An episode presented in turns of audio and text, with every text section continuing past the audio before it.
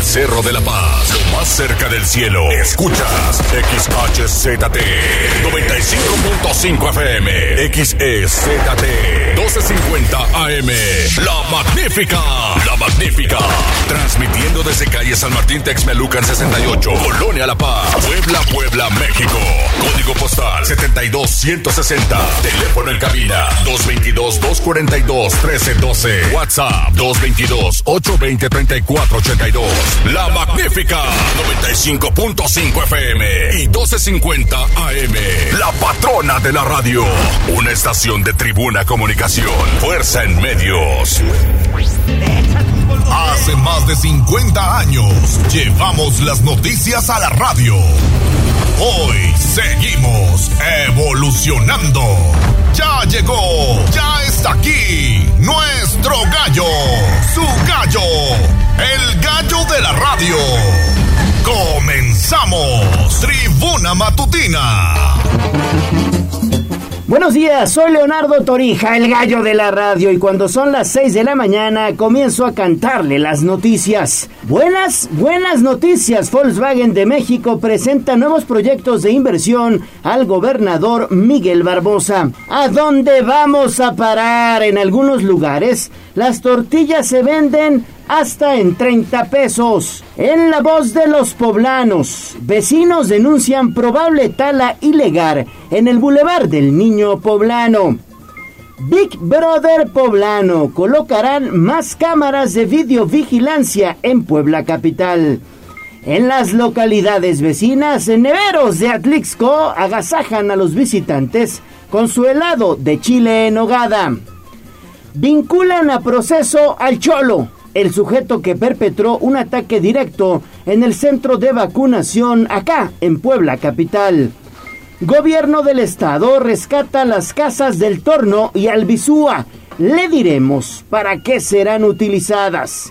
En información nacional, son nueve mineros los que quedaron atrapados en un pozo de carbón de Sabinas, Coahuila. En los deportes, Pericos jugó el segundo de la serie ante Tigres. Comenzamos Tribuna Matutina, aquí en La Magnífica, por supuesto, la patrona de la radio. Son las 6 de la mañana con dos minutos, mi estimada Ale Bautista. ¿Cómo estás en este jueves? Ya jueves 4 de agosto. Oye, qué rápido se nos fue la semana, Gallo. Muy buenos días, buenos días también a los amigos del auditorio. Y a partir de este momento están activos las líneas telefónicas en cabina 242-1312, 2223-903810 y le invitamos a estar pendientes de redes sociales porque ya estamos en vivo a través de Tribuna Vigila y también Código Rojo.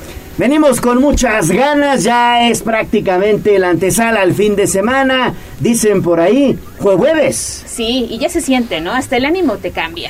Muy bien, pues tenemos líneas de comunicación ya abiertas para usted. Pónganse en contacto con nosotros. Vámonos, comenzamos.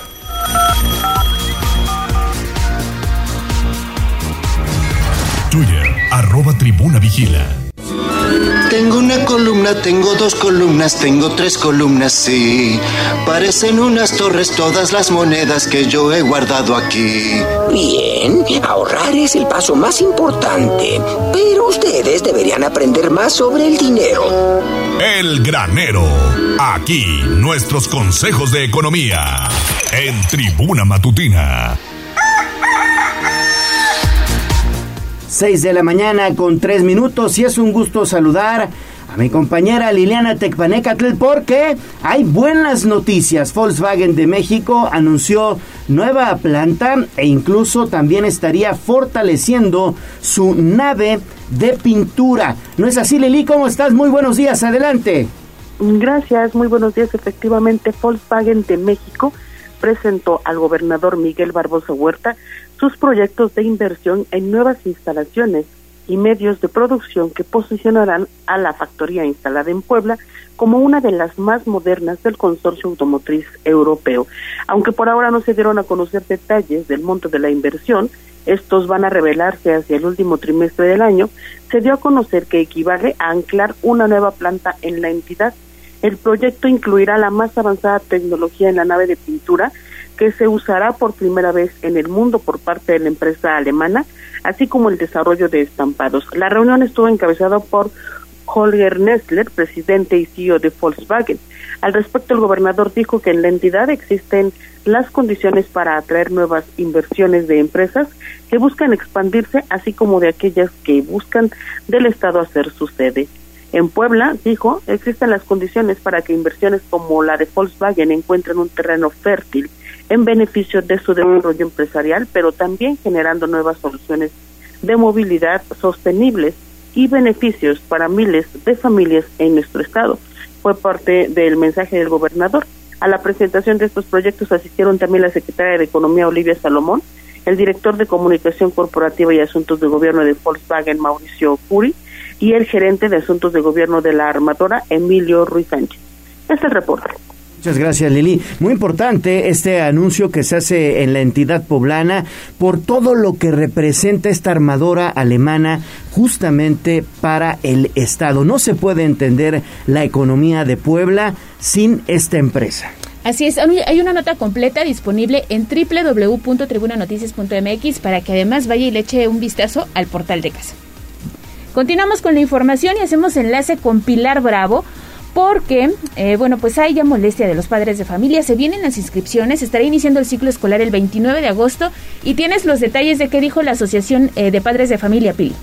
Sí, pues ya sabes que este es un tema recurrente cada año, porque, eh, bueno, pues ya sabes, comienzan la petición de cuotas, que ya de por sí los padres están muy gastados por el costo, pues, de, de lo que representa la compra de útiles escolares y el zapato, la ropa, en fin, eh, todo esto pues representa un gasto importantísimo en la economía de los padres de familia. Y bueno pues para el colmo en ocasiones se les pide cuotas que eh, pues se le pide por parte de la directora de los maestros porque eh, pues tienen que colaborar también para el mantenimiento se dice en ocasiones para los planteles por eso, ante las denuncias en torno a quejas de padres de familia que refieren han sido víctimas en varias escuelas de una exigencia no establecida por ley para hacer cooperaciones para preparar trabajos en torno al próximo ciclo escolar, la Federación de Asociaciones de Padres de Familia aclara que no existe ningún tipo de cooperación o participación presupuestal obligatoria que tengan que entregar los padres, por lo que se ha pedido no dejarse sorprender por terceros que busquen lucrar con los trabajos que se desarrollan en escuelas. Eh, no existe sustento legal para recibir recurso de nadie con fines de generar un rubro presupuestal en las escuelas porque eh, no es lícito hacer este tipo de cobros y quienes lo realizan pues están involucrando en la comisión de un delito. El reglamento de las asociaciones de padres de familia en su artículo 53 refiere que estas asociaciones de padres deberán limitar o realizar sus labores dentro del marco legal. Por eso insiste en que eh, pues se debe recurrir a la autoridad en caso de esta exigencia y en caso de que haya un acuerdo entre padres de familia pues también deberá eh, pues que este gasto se haga de manera posterior al inicio de clases precisamente para apoyar a los padres de familia que tienen que realizar un gasto muy fuerte por el regreso a clases. Ese reporte. Muchísimas gracias, Pili. Pues lo de cada año a hacer de tripas corazón y estirar el gasto. Mira, es un hecho que estas cuotas escolares no son obligatorias, pero muchas veces son necesarias porque ¿cómo vas a mantener las instituciones educativas? Principalmente me refiero evidentemente a las escuelas públicas, que muchas de estas no cuentan con recursos externos y bueno, pues quién más que los padres de familia, pues las deben de tener en buenas condiciones, simplemente porque ahí estudian sus hijos, ahí tienen que ir al baño, ahí tienen que ir a la cafetería, ahí tienen que jugar, debe de estar todo en buenas condiciones. Es en el mejor de los casos, Leo, porque también ha habido denuncias de padres de familia que se quejan de los comités que no hacen buen uso del recurso público, ¿no? Y ahí vemos denuncias también de algunos que salen a protestar y a pedir la intervención del gobierno del estado, pero vamos a ver cómo le va a este ciclo escolar que inicia a finales del mes de agosto. Entonces, que auditen a los comités. Que eso sería también otra parte importante, ¿no? Pues sí, que los, me los metan en regla y si no, pues también que los sancionen. Exactamente. todo es todo es parte del show. Muy bien, vámonos con eh, pues las tortillas que andan, híjole, por los cielos. Oye, hasta 30 pesos. Yo no he comprado tortillas de mano que además sí sí me gustan, un taquito de sal, de salsita, que además te lo ofrecen, ¿no? Cuando vas a comprar ah, qué sabroso, ¿eh? Sí. Yo prefiero la tortilla en lugar de pan, ¿no? Pero ya todo es un gasto todo es un gasto. Y bueno, pues ¿qué te encontraste, mi estimada Avi, en torno a esta mm, pues este sondeo que realizaste con ciudadanos? Adelante, Avi.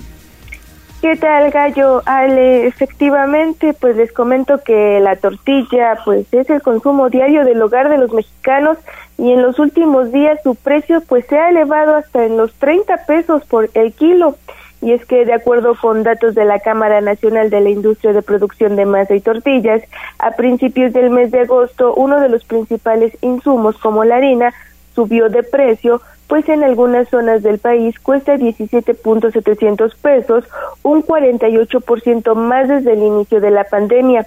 Y es que a través de un recorrido que realizó Tribuna Noticias, los poblanos mostraron su inconformidad con el aumento de tortillas, pues argumentan que los productos de la canasta básica suben de precio, pero los salarios se mantienen bajos, algo que debe ser equitativo. Por su parte, Elizabeth Campos, trabajadora de una tienda de perfumes y ama de casa, mencionó que el costo es muy elevado, pues el salario mínimo ya no alcanza y en su caso su familia es de cinco integrantes. Mencionó que antes compraba alrededor de cuatro a cinco kilos y ahora lo redujo a dos kilos un kilo y medio de tortilla, así lo mencionaba. Pues que la verdad está muy elevado, no nos alcanza nuestro salario mínimo que tenemos. En nuestra familia, mi familia es de cinco integrantes somos, tenemos que comprar de tres a cuatro kilos de tortilla diarios y la verdad ahora ya nada más compro dos kilos o kilo y medio para que más o menos me alcance. Estaba el kilo de tortilla de 12 pesos, ahora ya está hasta 25 pesos el kilo. No, ni cómo hacerle. Por más que le buscas, tratas de economizar en otras cosas, pero la verdad, yo siento que para todo mexicano, la tortilla siempre no tiene que faltar en su mesa. Por su parte, Catalina Muñoz, ama de casa, aseguró sentirse preocupada ya que su familia es de ocho integrantes. Antes compraba cuatro kilos de tortilla que apenas si le alcanzaba, ahora tiene que comprar tres. Así lo decía que cada día sube y sube. Estaba a 15 pesos el kilo y ahora cuesta 18 pesos. La tortilla de mano cuesta 20 pesos y si compraba yo 4 kilos, hoy tengo que comprar 3 por su precio. Y luego, ¿a cuánto va a subir? No llueve. Por su parte, Nayeli Moreno mencionó que tanto en Teciutlán como en Veracruz, la tortilla subió de precio de entre los 28 a los 30 pesos el kilo, así lo decía. Bueno, yo ahorita ando en Martínez y aquí la tortilla ya está de 28 a 30 pesos el kilo, pero en Tencio eh, igual la tortilla ya está como en 20, arriba de 25 pesos. Y pues sí está algo cañón eso, ¿no? Porque pues se supone que son cosas de primera necesidad. Y pues antes decías, no, pues ya con un, con un kilo de tortillas y unos huevitos ya como, pero pues ahorita ya está muy caro, entonces el precio está casi igual a otros productos que son muy dañinos, como la coca y sabritas y todo eso, están casi al mismo precio. Y es que la tortilla ha alcanzado su precio más alto desde 2017 y en lo que va de este año se registró un aumento del 11% en, en el precio promedio que se vende en los expendios de tortilla a lo largo del país. Este aumento es mayor al de la inflación generalizada, que en julio de este año llegó al 8.16%, de acuerdo con datos del Sistema Nacional de Información e Integración de Mercados de la Secretaría de Economía. Es el reporte. Oh, ¿y ahora quién podrá defenderme?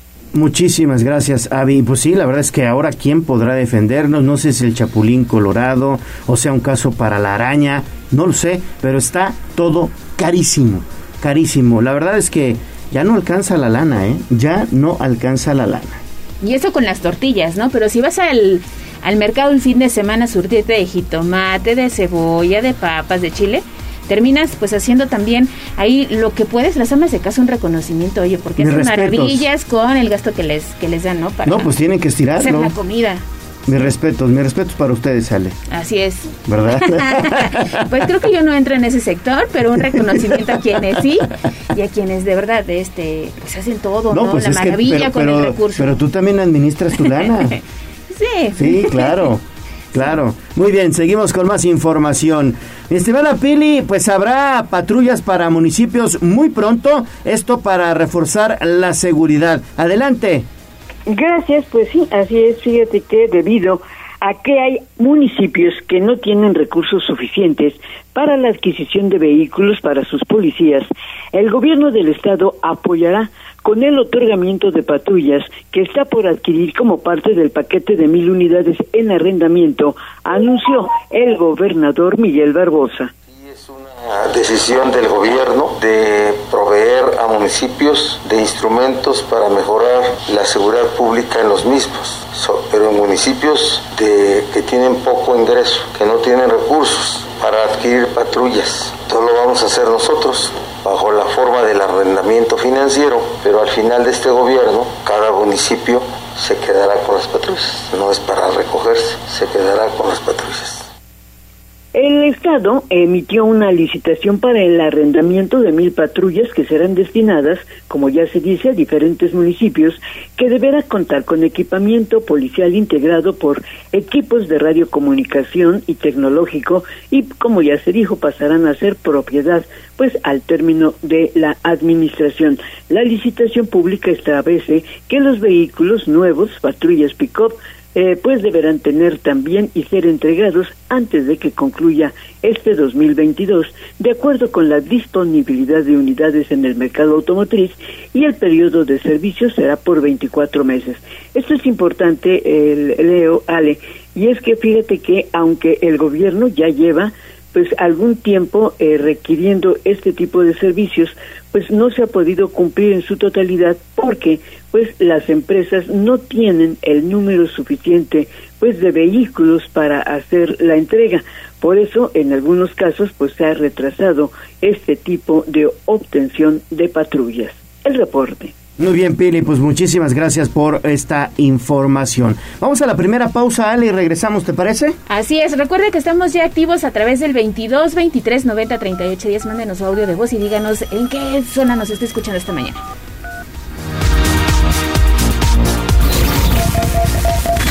Vamos a un corte comercial y regresamos en menos de lo que canta un gallo. 95.5 FM, 12.50 AM. Frecuencias magníficas. Escúchanos. Seguimos con el gallo de la radio. Sitio web, tribunanoticias.mx. Hablemos de nuestro pueblo. El reporte de la capital poblana. En Tribuna Matutina. 6 de la mañana, 20 minutos. Y vámonos con el reporte de la capital poblana. Mi estimada Gisela Telles, ¿cómo estás? Muy buenos días. Inauguración importante la que se llevó a cabo allá en la 16 de, de septiembre. Adelante. Gallo, te saludo con gusto, igual que a nuestros amigos del auditorio, y te comento que al destacar que esta zona se encontraba pues como una selva, igual que el resto de calles y camellones de la ciudad, el alcalde Eduardo Rivera Pérez inauguró esta rehabilitación vial cuyo monto ascendió a los 50 millones de pesos. El edil puntualizó que las calles estaban totalmente sucias y abandonadas, mientras que los camellones tenían piedras y llantas. Por ello se abarcaron más de 64 mil metros cuadrados de concreto asfáltico, que equivalen a 100 calles. Además dio a conocer que mejoraron 79.9 metros de pasos peatonales, banquetas, guarniciones y colocaron volardos, así como 100 árboles. De ahí que pidió a las y los ciudadanos cuidar la intervención para mantenerla en buenas condiciones. Escuchemos. Veamos la cantidad de transporte público que pasa por esta avenida. Pasan cientos de unidades todos los días de transporte público. Pasan miles de vehículos también todos los días. Es una vialidad de gran acceso en el sur de la ciudad. Y estaba en pésimas condiciones y hoy la tenemos en verdad bonita. ¿Sí? Podemos observar no solamente que se relaminó la vialidad, podemos observar ¿sí? los accesos de movilidad en las esquinas para personas con discapacidad, que es de manera segura. Esta obra Gallo beneficiará a habitantes de ocho colonias, entre ellas Loma Encantada, Granjas de Puebla, Fuentes de San Bartolo, Los Cerezos, Guadalupe, segunda sección, artículo 4, CENTE y ampliación, Arboledas de Loma Bella. El reporte. Oye Gisela, pero tienes más información porque a propósito de obras se anuncian también otras acciones importantes por parte de la autoridad municipal. Así es, sale el destacar que en máximo dos meses se podrá acceder al adelanto del Fondo de Infraestructura Social Municipal. El alcalde también informó que a finales de año se comenzará a aplicar a obras de pavimentación, drenaje y agua potable en diferentes puntos de la ciudad. El edil dio a conocer que la Tesorería Municipal y la Secretaría de Finanzas del Estado se están encargando de los trámites, una vez que ya cuentan con el listado de proyectos que se ejecutarán. Indicó que el adelanto de 160 millones 167 mil 498 pesos, mismo que se solicitará ante una institución bancaria, contempla también el mejoramiento de algunas calles del centro histórico, entre ellas la 8, 10, 12, 14 y 16, ya que pues esta zona se encuentra en pésimas condiciones. Así lo decía. No queremos dejar de dejar hacer obras, queremos continuar ¿no? con este tema de importantes relaminaciones, proyectos de drenaje de agua potable, las reglas del fondo que se llama FISEMI, que es de Infraestructura Social Municipal, nos mandata eso y quiero decirte que estamos ya en los trámites, en los trámites donde interviene Tesorería, la Secretaría de Finanzas del Estado, ya tenemos el listado de obras. Nosotros calculamos mes y medio, dos meses, estamos hablando eh, septiembre, octubre, para poder iniciar el ejercicio de este crédito a finales de este año. Rivera Pérez dejó en claro que pese a que esperan este recurso, no se han dejado de llevar a cabo obras, relaminaciones y pavimentaciones, pues incluso en algunas zonas se han encontrado o reportado cráteres en vialidades primarias y secundarias. El reporte, Ale. Gis, ampliarán las cámaras de videovigilancia, se estará ampliando el Big Brother de Puebla, ¿no? Gallo, y es que Adán Domínguez Sánchez, gerente de gobierno y gestión del municipio, dijo que se pretende reforzar la seguridad, esto con 23 millones 483 mil pesos adquiridos de la venta de 5.602 unidades que se ubicaban en el corralón de la ciudad. Luego del fallo emitido a favor de Consultoría Sánchez y Sánchez Asesores, el funcionario explicó que la Secretaría de Administración ya está concluyendo los pormenores del contrato, esto para continuar con la compra de dichos aditamentos. Domínguez Sánchez también manifestó que la misma Secretaría de Administración llevará a cabo los procesos de adjudicación para comprar los equipos y determinarán también el número que se instalará en la capital poblana. Escuchemos. Mejoras, mejoras que irán encaminadas a el proyecto de eh, videovigilancia para seguir fortaleciendo la videovigilancia, para seguir fortaleciendo eh, estas cámaras de vigilancia que eh, pues la población también nos ha solicitado y que ayudan mucho para la persecución de los delitos. Es importante mencionar que se tiene previsto que los más de 23 millones de pesos se paguen en 120 días para que a finales de noviembre ya se desalojen todas las unidades chatarras que están en el depósito vehicular. El reporte. Oye Gisela, pero no te vayas de la línea porque hay más información y tiene que ver precisamente con los vendedores ambulantes del centro histórico. Así es, Ale, y es que no habrá ni un paso atrás en esta decisión. Este gobierno va a ejercer su autoridad y no habrá negociación, reiteró el alcalde Eduardo Rivera Pérez al dejar en claro que estos informales no regresarán al centro histórico. El edil dio a conocer que solo dos líderes se resisten a tomar las opciones del gobierno de la ciudad, esto porque probablemente pretenden presionar para regresar al primer cuadro de la ciudad. Sin embargo, afirmó que no lo van a permitir y harán cumplir el orden y también la legalidad. Rivera Pérez manifestó que por el momento no existen agrupaciones informales que busquen regresar al centro histórico, al reiterar que durante su campaña el compromiso fue mantener una zona limpia, segura y libre de vendedores, situación que se logró en poco tiempo. Así lo decía. No va a haber ni un solo paso atrás en esta decisión tomada. Este gobierno, sí, que quede perfectamente claro, va a ejercer su autoridad y no hay negociación, ya lo he expresado. Seguimos eh, avanzando, otorgando espacios en la periferia y también hay que decirlo, hay algunas pocas organizaciones que ni nos entregaron el padrón, que tampoco quieren microcréditos y que eh, no sé qué pretendan hacer si con esto como un acto de presión a la administración, ¿sí? para poder volver a intentar a regresar al centro histórico de la ciudad, que insisto, nosotros eh, como autoridad no lo podemos permitir. El reporte Gracias, gracias, Gis. Y bueno, pues sí, evidentemente, la verdad es que están metiendo mano dura allá en el centro histórico para garantizar el reordenamiento comercial. Una situación que parecía bien complicada, que bueno, pues muchos, muchos suponíamos que la actual administración no lo iba a lograr pero la verdad es que metió ahí mano muy fuerte y hoy, bueno, pues permanecen limpias de ambulantes las calles del primer cuadro de la ciudad, cosa que de verdad, Ale, se agradece. Sí, sin duda, y sobre todo ahorita en esta época vacacional, la gente que nos visita de otras partes del país, incluso del extranjero, pueden caminar cómodamente la avenida 5 de Mayo. Además, luce bien bonita con estas estatuas que se colocaron recientemente, así que pues a disfrutar nuestro centro histórico. Facebook, Tribuna Vigila. Esta es la voz de los poblanos. En Tribuna Matutina también te escuchamos. 6 de la mañana, 28 minutos. Ale Bautista y la voz de los poblanos. Ayer anduviste de recorrido, diría David Becerra, anduviste patrullando la ciudad. Así es, vigilando en este caso, porque somos la voz de los poblanos. Fíjate que recibimos un mensaje a través del 22 23 90 38 10 y nos pedían apoyo porque eh, nos dicen que captaron a gente cortando árboles de este camellón central que se ubica en inmediaciones de Boulevard del Niño Poblano, frente a una famosa plaza comercial y una universidad privada que se ya más o menos ubicaron. Son los límites entre Puebla y el municipio de San Andrés Cholula.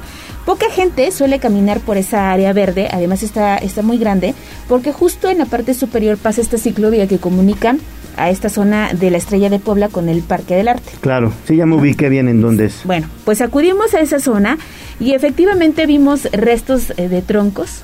La gente al parecer, al parecer, sí está talando algunos árboles. Corresponderá a las autoridades verificar qué es lo que pasa en esa zona. Además, si está llena de basura, hay un registro que imagínate en la noche que alguien su, eh, sea su camino. Sí, sí, sí, llegue por allá a pasar, ¿no? Pues se puede caer y puede provocar un accidente. Mire, estamos viendo las fotografías y al fondo de estas imágenes que usted puede apreciar en redes sociales y si no, vaya a echarle un vistazo a arroba tribuna vigila en Twitter. Se ve a gente que precisamente está cortando los árboles, ¿no? Sí, sí, sí. Eh, acudimos a la zona y te digo, vimos algunos troncos, pero no sabemos qué es lo que está ocurriendo, así que vamos a pedir el apoyo esa de la zona, esa, esa zona está, digamos que, pues, en, en el límite de San Andrés Cholula y Puebla, por ahí puede ser una situación que estas personas podrían estar aprovechando para, bueno, pues evidentemente hacer de las suyas, porque pues a quién le compete, ¿no? ¿Quién llega ahí? No llega ni San Pedro, diga ni San Andrés, ni Puebla, ¿no? Exactamente. Entonces vamos a canalizar esta situación, te digo, estuvimos haciendo este recorrido. A lo mejor la gente que trabaja en esta plaza comercial de repente pues busca como despejar la mente y se va a sentar ahí, ¿no? A, a, comer el desayuno o la comida o yo qué sé, ¿no? Puede ser un punto de reunión importante y nada más, bueno, pues a, tomar en cuenta estas recomendaciones que le estamos dando a través de la voz de los poblanos y que se cuide, se preserve esta área verde que está, te digo, pues muy cerquita del Parque del Arte, de una famosa universidad y de esta zona comercial. Perfecto, Ale. Pues seguiremos más adelante entonces con la voz de los poblanos.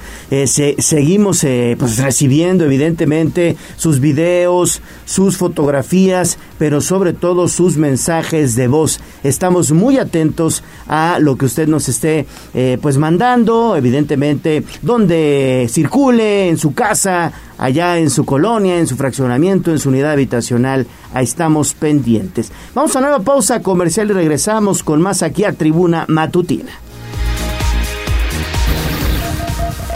Vamos a un corte comercial y regresamos en menos de lo que canta un gallo. 95.5 FM, 1250 AM. Frecuencias magníficas. Escúchanos. Seguimos con el gallo de la radio.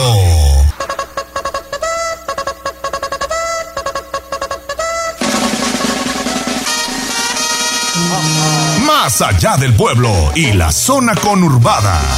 ¿Qué pasa en nuestras localidades vecinas? En Tribuna Matutina 6 de la mañana con 34 minutos. Vámonos con actividades del municipio de Atlixco, porque ayer la presidenta municipal Ariadna Ayala, incluso ya lo adelantaba en entrevista, pues eh, presentó las actividades de verano. Tú estuviste ahí, Liliana, ¿cómo estás? Nuevamente te saludo con gusto. Gracias, pues sí, desfile de mojigangas, obras de teatro, convites, noches de leyenda, corredor gastronómico, pabellón de artesanías, así como recorridos por los murales interactivos, son algunas de las actividades que se desarrollarán en Atlixco este verano, en el que se espera el arribo de hasta 60 mil turistas. Adriana Ayala, alcaldesa de la ciudad, precisó que se espera una derrama económica de 24 millones de pesos y agregó que algunas de las actividades se han eh, programado por la noche con el objetivo de elevar la pernocta en el pueblo mágico. Escuchemos. Son actividades diversas, desde recitales en el Teatro Octagón, como ya lo escucharon ustedes, al mismo tiempo la carrera este, ciclista en Xonacayucan, al mismo tiempo nuestra galería de arte que tiene exposiciones de artistas locales, al mismo tiempo eh, la inauguración de los murales interactivos de esta calle que pretendemos denominar la Ruta del Artista, eh, fortaleciendo este tema de que en Atlixco hay una gran eh, oferta de talento, ¿no? Cabe señalar que esta oferta va a completarse con la ruta del Chile en Nogada, integrada por 34 establecimientos entre panaderías, heladerías, hoteles y restaurantes que ofertarán el tradicional platillo y otros derivados del mismo como helados, pizza y empanadas de chile en nogada o mezcal de chile poblano. Es el reporte. Oye Lili, se ven espectaculares estos murales que fueron colocados en este pueblo mágico, así que si tenemos oportunidad hay que visitar Atlixco pero también tienen otra cosa, el helado de chile en nogada. ¿Lo probaste? Sí, sí, sí lo probé. La verdad es que sí me gustó. Fíjate que a mí también me trajeron. Y sí, es una sensación distinta porque además sí me tocó probar un poquito de chile poblano, un poquito de durazno, hasta cebolla le encontré, pero sabe bueno. La verdad es que es para, para cada gusto, ¿no? Habrá quien a lo mejor le parece demasiado exótico. Y bueno, si quieres les platico pues justamente sobre esta situación de los helados, porque efectivamente Atlixco es un pueblo mágico que es famoso por sus flores, su clima y de un tiempo a la fecha también por sus deliciosas nieves y helados. Y en este verano los establecimientos de este tipo se preparan para recibir a los visitantes con el clásico de la temporada, que es el helado de chile en nogada. Juan Manuel Barragán es propietario de una de las neverías más antiguas en Atlixco y él comenta que preparar este postre helado con el sabor de uno de los platillos más emblemáticos de la cocina poblana ya se ha convertido en una tradición y aunque cada nevería tiene su propia receta, todas utilizan los ingredientes que caracterizan al chile en nogada como el durazno, nuez, manzana y granada y todas también persiguen el mismo fin, que es hacer un homenaje al platillo barroco por excelencia. Escuchemos lo que él nos contaba. Es un tema endémico de Puebla, es un tema de mucha tradición en Puebla y sobre todo a nivel nacional y que poco a poco ha tomado más fuerza, ¿no? Ahora ya tenemos empanadas, tenemos pizzas, tenemos tortas, tenemos chilaquiles, mezcal de, chile en nogada, entonces ¿por qué no hacer un helado también de chile en nogada? Pues esperamos que sea un, buen verano porque venimos de una situación pandémica que no ha sido la óptima, eh, no, no han sido tiempos fáciles, pero tenemos que ponerle una buena cara al mal tiempo. Y bueno, como ya escuchábamos, los dueños de neverías y heladerías en Atlixco tienen altas expectativas sobre el verano, pues tras dos años de restricciones a causa de la pandemia esperan que estas vacaciones sus ventas mejoren y los visitantes le den un respiro a la economía local. En Atlixco es común encontrar nieves de sabores exóticos o poco comunes como vaporru, helado de aguacate, de mole poblano, sorbete o leche quemada, así como sabores de temporada, nieve de ponche o helado de pan de muerto. Es el reporte. Muchísimas gracias. Pues ya nos antojó. a mí me encantaría probar el de Vaporru. No, a mí no. ¿Lo probaste, Liliana, el de Vaporru? Ay, no se me antoja. está, está muy exótico ese, ¿verdad? Pero, pero pues por el tiempo de las enfermedades respiratorias hay que comer hasta vaporru. No, no creo que así sanes, ¿eh? No, no creo. Muy bien. Oye, pues los eh, restauranteros también tienen ahí una, una situación interesante con eh, el pan. Ya lo hablábamos hace un día en torno a eh, pues lo que está sucediendo con este producto de la canasta básica principalmente que bueno pues está aumentando de precio y que incluso algunas misceláneas también estaban reportando esta situación. ¿Y qué dicen los restauranteros, Liliana? Mira, Gallo Carlos Asomosa Alacio, presidente pobre de la Cámara Nacional de la Industria Restaurantera y Alimentos Condimentados, la Canirac, dijo que el anuncio, el aumento, perdón, al precio del pan representa un impacto importante para el sector que él representa, pues el pan es indispensable en muchos de sus menús. Desde el pasado fin de semana la pieza del pan de dulce se incrementó dos pesos y ello se suma a los aumentos del 30 y 40% en la mayor parte de los insumos, por lo que ha quedado evidenciado, dijo el empresario, que el plan del gobierno federal para contener la inflación no está funcionando. Y ante este escenario, pues los restauranteros deben considerar un aumento en los precios de su carta, aunque, como ya había adelantado, este tendrá que realizarse de manera paulatina, de modo que tampoco se ahuyente a los comensales. Él decía esto, escuchemos no, no se ha detenido como lo tenía planeado el gobierno federal, más bien en cambio hemos hecho nosotros como empresarios arreglos eh, directos con nuestros proveedores para que nos ajustemos. La verdad es que no hemos incrementado cartas, eh, sí tenemos, vamos a tener lo que hacer, vaya, el pan de dulce subió dos pesos nada más el, fin de el, inicio de semana y bueno, y de esta misma forma tenemos incrementos del 30 y 40% en la mayor parte de los insumos. Otra alternativa de los chefs para reducir costos es la sustitución de algunos ingredientes, por ejemplo, el aguacate, que normalmente se los utiliza para decorar, de modo que el precio final del producto aún no, eh, no se eleve tanto. Y bueno, pues esto es lo que nos contaba el empresario. El reporte. Gracias, gracias Lili. Bueno, pues sí, la situación otra vez con el pan se va, se va a poner más, más dura, ¿eh? Así es, pero bueno, pasamos a otras noticias mucho más agradables porque el fin de semana hay actividad en una zona muy cercana a Puebla Capital porque viene la Feria del Queso Pili. Sí, y prepara, bueno, pues el estómago y hace ahí un, un huequito porque al menos 30 productores de queso y de productos lácteos de esta región Anunciaron ayer eh, pues que este fin de semana tendrán los 5, 6 y 7 de agosto la primera, la vigésima primera edición de esta feria del queso en Tonancintla que realizan pues cada año los productores de esa región. Ayer acudieron a la Secretaría de Turismo a presentarla. Esta, la regidora Juana Coyot Chiquito, así como funcionarios de turismo, hicieron la invitación. Celebro que el gobierno estatal realice acciones donde se pueda difundir el esfuerzo diario de las familias de Tonancinta que ponen en esta feria. A pesar de la crisis económica, la pandemia o la sequía, la gente de nuestros pueblos mantiene el ánimo para seguir compartiendo con quienes deciden visitar nuestras tierras.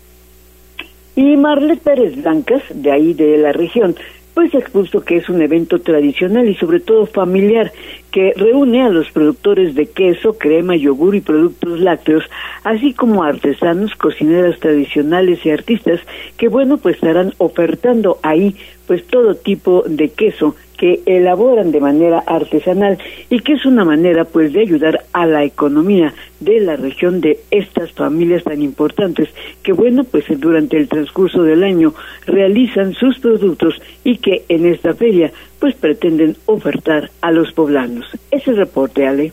Esto sí que es pura vida.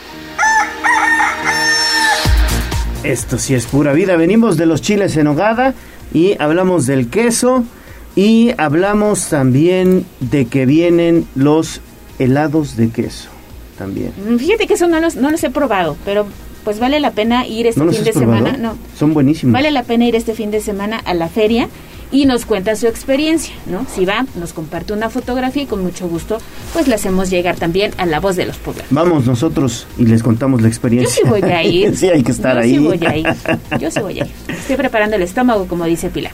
Perfecto. Pues vamos con más información ahora del municipio de Atlixo nuevamente. Fíjate que esta iniciativa ya lo adelantabas, mi estimada Ale, de los eh, murales ahí en este pueblo mágico. Está bien interesante, sobre todo porque, pues hoy por hoy, eh, la fotografía se ha convertido también en un pasatiempo padrísimo para muchos de nosotros. Y más que con nuestros teléfonos móviles podemos tomar cualquier cantidad de imágenes, ¿no? Para presumirlas en redes sociales, porque los eh, veía los murales oye, está un perrito que de verdad te da, te da ternura, ¿no? Pero la fotografía queda muy bien para el Instagram, ¿no? Mucha gente hoy, bueno, pues comparte, estoy en tal lugar y puede ser una opción también para fomentar otro tipo de turismo. ¿De qué se trata esto, Avi? Adelante. Así es, Gallo. Ale, te comento que a fin de fortalecer la economía de México a través de una promoción turística, el arte y la cultura, el Ayuntamiento de Atlixco, presidido por Ariadna Ayala, es estrenará 11 murales interactivos que presentarán elementos tradicionales del municipio. Y es que representación de las chinas y charros de Atlixco, elementos de la época prehispánica, el festival Atlixcayot y un mural denominado como Pet Friendly son algunas de las obras que podrán disfrutar de manera divertida e interactiva, trazadas por el muralista atlixquense Abel Rueda.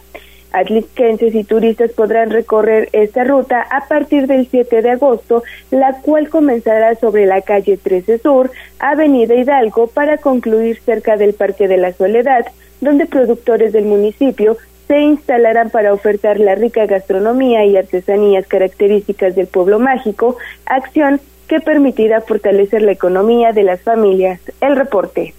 Muchísimas gracias, Avi. Pues hay que darse una vuelta. La verdad es que estamos en plenas vacaciones y no hay que ir muy lejos para disfrutar en familia y sobre todo para divertirse de manera sana, ¿no? Sí, y bueno, pues todos, ¿no? Disfrutamos del bello clima, compramos una plantita, disfrutamos del helado, nos tomamos la fotografía, todo completo. Y Aparte, puedes hacerme un tour. Te vas aquí a San Andrés, ¿no? Pasas a Tonancintla, de ahí te puedes ir para Chipilo y de Chipilo ya para Atlisco. Turisteando toda esa ruta. ¿No? Tienes razón. Y ya si quiere algo más eh, o otra experiencia, se puede tomar una fotografía en el famoso platillo volador, este ovni gigante. Ah, claro, allá en, en Y que también llama la atención. bueno, vamos a pausa y regresamos con más información. Hay mucho, mucho más. Vamos a un corte comercial y regresamos en menos de lo que canta un gallo. 95.5 FM, 1250 AM, frecuencias magníficas. Escúchanos. Seguimos con el gallo de la radio. Leemos tus mensajes en WhatsApp, en La Voz de los Poblanos, 22 23 90 38 10. Y hoy, ¿a quién felicitamos, mi estimada Ale Bautista? Pues hoy están de manteles largos quienes llevan el nombre de Violeta. Así que una felicitación para ellas, que las festejen, que les apapachen. Y ya sabes que en Tribuna Matutina también tenemos regalo. Claro, ya están listos los pasteles, ya lo están eh, elaborando nuestros amigos de la pastelería 520, la hora del postre. Y más adelante estén muy, muy pendientes porque vamos a hacer una dinámica, evidentemente, para todas las personas como las violetas que hoy están festejando algo, que están de manteles largos o que es, evidentemente, su cumpleaños. Felicidades a todas las violetas. Ya los pajarillos cantan, la luna ya se. Facebook, Tribuna Noticias.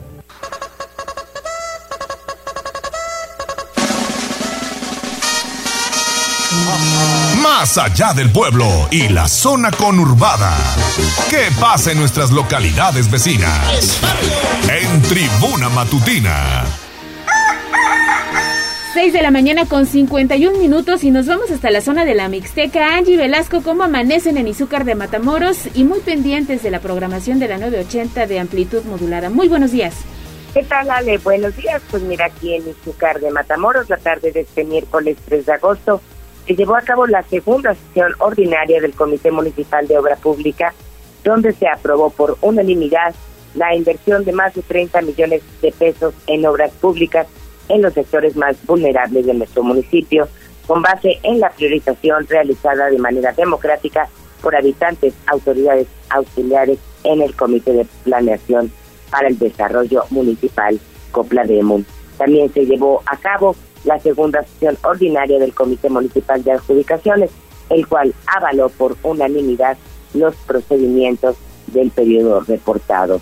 En el caso de las obras públicas, estas se ejecutaron en las colonias más empobrecidas y que por décadas fueron abandonadas hasta que la administración actual que encabeza Irene Elea Torres invirtió en ellas con nuevas redes de agua potable, drenajes y alcantarillados, infraestructura básica para escuelas, así como urbanización con calles, banquetas e iluminación nueva. Y bueno, el otro tema es este, a partir del primero y hasta el 15 de agosto ya se pueden registrar la, a la pensión adulto mayor del gobierno federal quienes cumplieron 65 años o más este julio y agosto del 2022. Pueden hacerlo en el módulo que está aquí en Izúcar de Matamoros, ubicado en el auditorio municipal frente al Parque Pavón, aquí en la Colonia Centro. Requieren documentos como identificación oficial vigente, CURT, acta de nacimiento, comprobante de domicilio y un teléfono de contacto. Y esa es toda la información. Gracias. Excelente jueves para todos.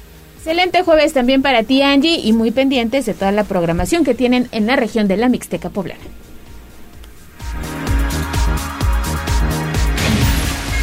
Sitio web tribunanoticias.mx. Nuestra para la guerra. Al del boceador. Esto es lo más destacado de la prensa escrita en Tribuna Matutina. 6 de la mañana con 53 minutos. Recordarle que ya puede consultar el portal de noticias, el portal de casa tribunanoticias.mx, en donde le estaremos presentando información bien relevante porque Puebla se fortalece con un destino de inversión hacia una nueva movilidad. También pues regresa el grito de independencia al Palacio Municipal. Por supuesto, todos los detalles del precio de la tortilla que llega hasta los 30 pesos. Ya le informábamos con Avi. También en, triple, en www, www.tribunanoticias.mx aumento al precio del pan que pega a restauranteros también. Atlixgo, por supuesto, invita a probar el helado del chile en hogada y más información, información nacional, todo lo relacionado con eh, pues esta situación que se está viviendo allá en Coahuila, batallan los rescatistas para liberar mineros atrapados. En Tribuna Matutina, fútbol, béisbol, box, lucha libre, automovilismo y todo el mundo del deporte. Play Ball en Tribuna Deportes. Adelante, mi estimado Neto. ¿Qué tal, Gallo? Ale, muy buenos días. Buenos, días, a todo el auditorio. Vámonos rápido con el avance deportivo porque se confirmó el horario para lo que será el Club Puebla ante Pumas. Este partido que originalmente se iba a disputar este viernes a partir de las 9 de la noche, pero como los Pumas tendrán que cumplir con su partido de carácter amistoso ante el Barcelona, pues el Puebla, el Puebla autorizó la reprogramación de este compromiso. Queda a falta todavía de que lo hagan oficial los equipos tentativamente el próximo 23 de septiembre. Ojo, ¿qué significa con esta fecha? Que en esos días ahí, este, valga la redundancia, fecha FIFA. Es decir, si Brasil sigue teniendo en el radar a Dani Alves, es probable que no venga, que no venga al estadio Cuauhtémoc, tomando en cuenta que pues es una de las últimas fechas FIFA, así que habrá que esperar solamente, solamente falta la confirmación de los equipos tanto de Puebla y de Pumas, pero al menos en el portal de la Liga MX ya aparece el horario 23 de septiembre a partir de las 9 de la noche en el Estadio Cuauhtémoc. Vámonos con el fútbol mexicano porque ayer las Águilas del la América vencieron al conjunto de Los Ángeles FC en duelo perteneciente a la League's Cup desde la tanda de penales, luego de que en tiempo regular el partido quedó sin se hubieran ahorrado realmente los 90 minutos, la emoción llegó hasta la tanda de penales donde el conjunto azul crema pues terminó ganando dicho compromiso. Y quien no levanta son las Chivas Rayadas de Guadalajara.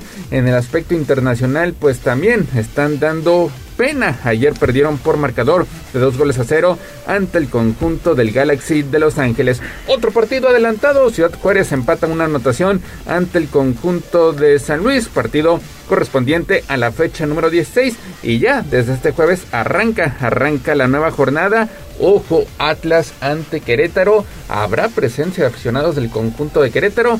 Habrá que ver el comportamiento de los aficionados, recordando que en marzo de este año, pues ahí se dio, se dio la bronca en el estadio La Corregidora. Terrible ese día, terrible, ese sábado. Terrible, sí, donde pues se tuvieron que tomar medidas drásticas.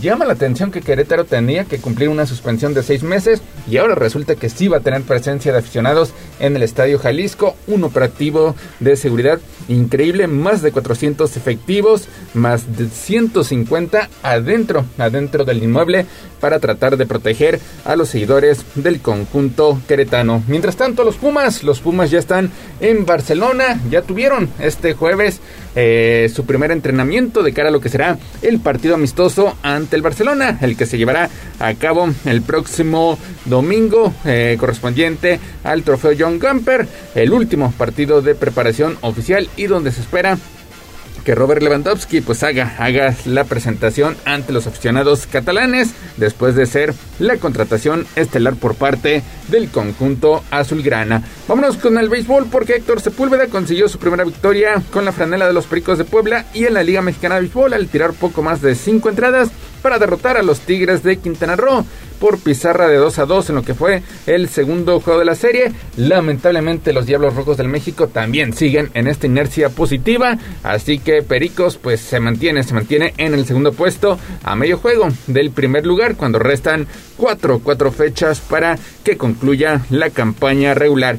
Y hoy comienza ya la pretemporada de la NFL, se viene la mejor época del año, el deporte de las tacleadas comienza este jueves con el enfrentamiento entre los Jaguares de Jacksonville y los Raiders de Las Vegas tradicional juego del Salón de la Fama en el que estarán entrando ocho nuevos miembros del deporte de la NFL. Así que pues ya, ya al pendientes. Pues Gallo, Ale, hasta aquí lo más relevante en materia deportiva. Muchas gracias, estimado Neto. Y bueno, regresamos con más información deportiva en punto de las siete y media de la mañana. Siete y ¿eh? media y otra vez tendremos boletos para el último de la serie entre Pericos de Puebla y Tigres de Quintana Roo. Así que pendientes de la dinámica, ¿no? Y pendientes de Tribuna Deportes. Pendientes, amigos. Vamos a pausa, regresamos con más. No se vaya. Vamos a un corte comercial y regresamos en menos de lo que canta un gallo. 95.5 FM, 1250 AM, frecuencias magníficas. Escúchanos. Seguimos con el gallo de la radio. ¿Por dónde sí y por dónde no? 7 de la mañana con dos minutos y vámonos a las calles de Puebla con David Becerra. ¿Por dónde andas, David? ¿Cómo anda por ahí el tráfico en esa zona? Mi querido Gallo, pues te saludo nuevamente con gusto. Fíjate que hay una mañana tranquila hoy. Si usted está pensando en utilizar la avenida 11 Sur desde 143 Poniente hasta avenida 31 Poniente se encuentra con tráfico muy ligero y de la misma manera avenida 31 Poniente hasta el puente que conecta con Esteban de Antuñano. Si usted va a tomar estas vialidades en ambos sentidos, se encuentra con tráfico totalmente despejado. Mi gallo es el reporte vial. ¿Aceptas que la, la, mañana de ayer, pues evidentemente fue más movida que la de hoy? Hoy, hoy está muy tranquilo, ¿no? Bastante tranquilo, afortunadamente no se han presentado accidentes, no hay lesionados hasta ahora, ¿no? Seguiremos patrullando para, eh, bueno, informarles si llega a suceder algo de esto, mi querido Gallo. Muy bien, David, sigue tu camino. Gracias. Adelante, Ale. Así es. Oye, estas mañanas a mí me asustan un poco porque amanecemos muy tranquilos, pero algo va a suceder al filo del mediodía. Así que nada más pendientes de redes sociales y compartan su opinión 22 23 90 38 10. Bueno, pues vamos con más información que tiene que ver con la nota roja. Sin embargo, bueno, pues también eh, decías, mi estimada Ale Bautista, que eh, durante estas mañanas tranquilas hay que tener incluso más cuidado, más cuidado porque pues podría desatarse el diablo, como dicen. Sí, suele, suele pasar, suele pasar, pero en un momento más tenemos más información para ustedes. Ya tenemos en la línea telefónica a Daniel Jaco. Estimado Daniel, pues adelante con tu información porque vincularon a proceso al Cholo. Adelante. Es correcto, Gallo Ale, auditorio, buen día. Como parte del seguimiento al proceso judicial contra Raúl alias El Cholo, la Fiscalía General del Estado de Puebla logró obtener su vinculación a proceso por el delito de homicidio calificado en grado de tentativa. A través de actos de investigación se estableció que el 28 de junio de 2022, el imputado, desde una motocicleta, disparó contra un hombre con la intención de privarlo de la vida. Los hechos se registraron en el Centro de Salud Urbano Francisco y Madero, habilitado como centro de vacunación COVID. A consecuencia de las detonaciones, resultaron heridas dos personas adultas y dos menores de edad que fueron trasladadas para recibir atención médica. La Fiscalía de Puebla, a partir de actos y técnicas de investigación, estableció la identidad del responsable de disparar, por lo que solicitó y obtuvo orden de aprehensión en su contra. Muy bien. Eh, pues también eh, se, se llevó a cabo el rescate allá en Tecamachalco de una persona que al parecer era víctima de un secuestro virtual, ¿no? Así es, Gallo. La Fiscalía General del Estado de Puebla localizó ileso a un adolescente de 17 años de edad, víctima de extorsión en su modalidad de secuestro virtual. Se tomó conocimiento que el 28 de julio de 2022, el padre de la víctima recibió la llamada telefónica de una persona quien le aseguró tener secuestrado a su hijo, exigiéndole que reuniera todo el dinero posible. El denunciante regresó a su domicilio, percatándose que ya no estaba el adolescente, por lo que solicitó apoyo a la institución responsable de procurar justicia agentes investigadores iniciaron diligencias que permitieron establecer que el número telefónico del sujeto activo se localizaba centro de un ceferezo en el estado de Tamaulipas. Asimismo, la Fiscalía de Puebla implementó un operativo que culminó con la localización del afectado en óptimas condiciones en el centro de Tecamachalco. Ante la autoridad ministerial, el adolescente refirió que personas que se identificaron como integrantes de un grupo criminal se comunicaron a su domicilio indicándole que debía salir de su vivienda para irse a un parque y mediante engaños le exigieron información de sus familiares. Personal de la Fiscalía Especializada en Investigación de Secuestro y Extorsión brindó asesoría respecto al delito de extorsión en su modalidad de secuestro virtual. Oye, Daniel, y para concluir tu información en temas eh, policíacos, ¿qué sucedió en la zona de Chietla? Sin vida y con huellas de haber sido atacado con un machete, localizaron a Mario, de 35 años de edad, en Villa de Atencingo, Junta Auxiliar del municipio de Chietla. Este martes, vecinos de la colonia Reforma Agraria, situada en la, situada en la citada Junta Auxiliar, refirieron que se estaba llevando a cabo una fiesta. Sin embargo, comenzaron a escucharse detonaciones de arma de fuego. A primeras horas de este miércoles fue localizado el cuerpo inmóvil y lesionado de un varón atrás de la clínica 26 del IMSS, por lo que al sitio se movilizaron elementos policiales, quienes, tras corroborar los hechos, acordonaron la zona. Por su parte, personal de la Fiscalía General del Estado se encargó de realizar las diligencias de levantamiento de cadáver, mismo que se encontraba en un canal de riego. El occiso fue identificado como Mario, conocido como el Aguja. Hasta el momento se ignora el móvil del homicidio, por lo que la autoridad ministerial ya se encuentra investigando el lamentable caso Ale. Oye Daniel, y para concluir con tu información, oye, esta situación que se genera allá en el municipio de Guaitamalco, en donde pues una pelea entre papá e hijo terminó el hijo sin mano, ¿verdad? Un hecho realmente lamentable, Gallo, durante una convivencia que sostenía un hombre con su hijo, en la que consumían bebidas alcohólicas, el joven fue mutilado por su padre con un machete en el municipio de Huitamalco. Este martes, aproximadamente a las 8 horas, las autoridades fueron notificadas sobre una presunta riña al interior de una cantina denominada El Guayabal, en la céntrica colonia Nueva, de la citada región, por lo que al lugar se movilizaron elementos de la policía municipal. A su arribo se encontraba un grupo de personas que estaban alrededor de la víctima y abriéndose paso entre la gente, los elementos se acercaron al sitio que se encuentra frente a una gasolinera y corroboraron la presencia de Oscar, de 27 años de edad, quien presentaba mutilación de su mano izquierda y su brazo estaba cubierto con una toalla empapada con sangre. El afectado, quien indicó ser elemento de la Policía Municipal de Huitamalco, fue atendido por paramédicos y luego de estabilizarlo fue ingresado al Hospital General de Teciutlán. Por su parte, el padre del afectado, quien es profesor de una escuela en la localidad de Palogacho del municipio de San José Acateno, fue detenido y puesto a disposición de las autoridades correspondientes a fin de dar inicio al proceso legal en su contra. Hasta el momento se desconoce el móvil de la violenta riña, por lo que las investigaciones ya se encuentran en curso. Muy bien, Daniel, pues qué terrible situación. Muchas gracias, Daniel. Es la información policiaca, Ale. Fíjate hasta dónde llega las personas que eh, consumen en alcohol en exceso nublan completamente su mente y para atacar hacia tu hijo y cortarle la mano debes de estar loco. No sé qué habrá pasado, pero es un hecho que obviamente ha llamado mucho la atención y más la fotografía que empezó a circular a través de redes sociales. Ahora buscan salvarle la mano a este chico de alrededor de 27 años, bien lo decía Daniel, y vamos a estar pendientes porque el papá tendrá que enfrentar a la justicia, ¿no? Y saber qué fue lo que pasó. Totalmente. Muy bien, vamos a entrevista. El Corral. La entrevista sin tapujos en Tribuna Matutina. 7 de la mañana con 10 minutos y está ya en el estudio de, bueno, pues evidentemente Tribuna Matutina, Daniel Pérez. Él es presidente de la Asociación de Jardines y, bueno, pues salones para eventos sociales del Estado de Puebla. ¿Cómo estás, Daniel? Qué gusto saludarte, bienvenido. Buenos días, Leo, todo tu auditorio aquí a tus órdenes. Oye, pues platícanos, platícanos un poquito cuál es el balance que tienes en torno a esta recién temporada de graduaciones que, eh, bueno, pues evidentemente tuvo que haber sido, pues sobre todo importante para todos ustedes en eventos sociales, ¿no? Pues afortunadamente sí hubo un gran repunte desde que regresaron eh, todos los, eh, todas las personas a,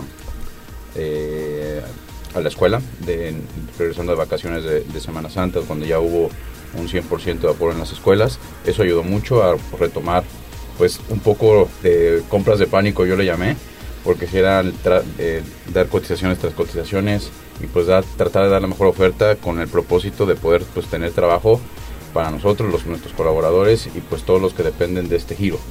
Ok, oye, ¿cómo les fue? ¿Tuvieron suficientes eventos? Eh, la, gente los buscó? ¿Las escuelas principalmente? ¿Cómo, cómo les fue? ¿Cómo, ¿Cómo valoras esto? Pues bueno, el repunte sí fue un poquito más del 50%. No es eh, como en otras épocas, evidentemente.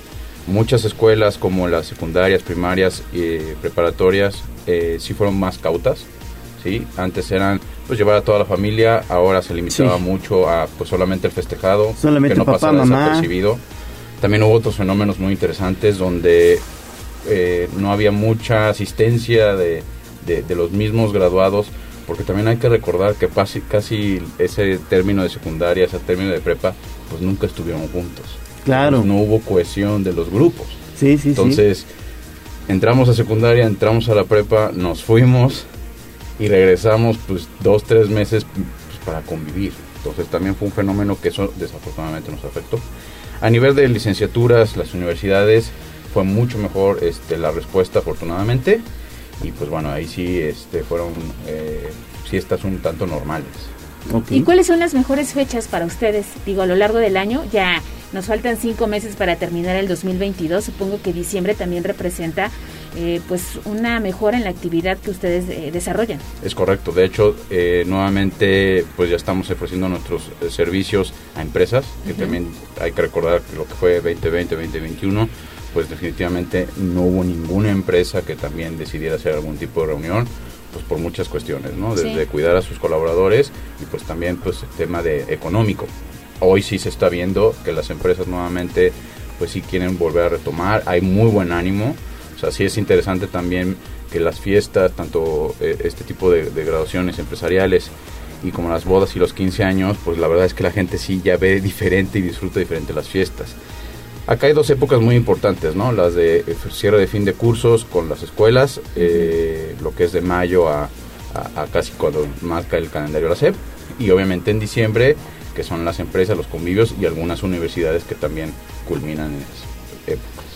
Oye, prepararse para el cierre de año, sobre todo es importante para este sector porque hay muchos saloncitos también y pequeños jardines que están luchando para sobrevivir, Daniel. No todos son grandes salones, también eh, hay eh, pues familias que viven incluso de un salón de fiestas y este y este fenómeno no solo de la pandemia sino de la crisis económica les ha venido grande ¿eh? y siguen sufriendo algunos, ¿eh? Totalmente. De hecho, pues también los mismos grandes por lo mismo de mantener los espacios eh, funcionales, pues también es un costo muy importante volver a operar.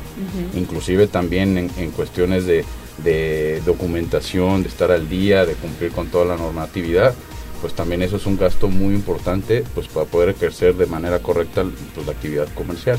Y si efectivamente este pues este este sector pues ofrece mucho trabajo, ¿no?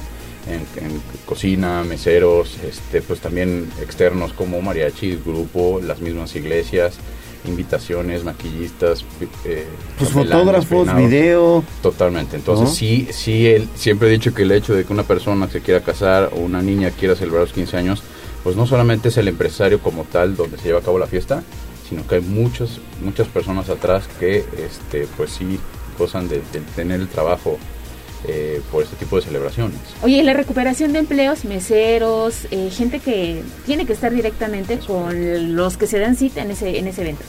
Pues va, poco a poco se está este, retomando también, el mismo tema de, de la concurrencia de las fiestas, pues obviamente no podemos tener la plantilla como normalmente estaba, sino poco a poco se está dando trabajo y tratar de dar trabajo a toda la gente.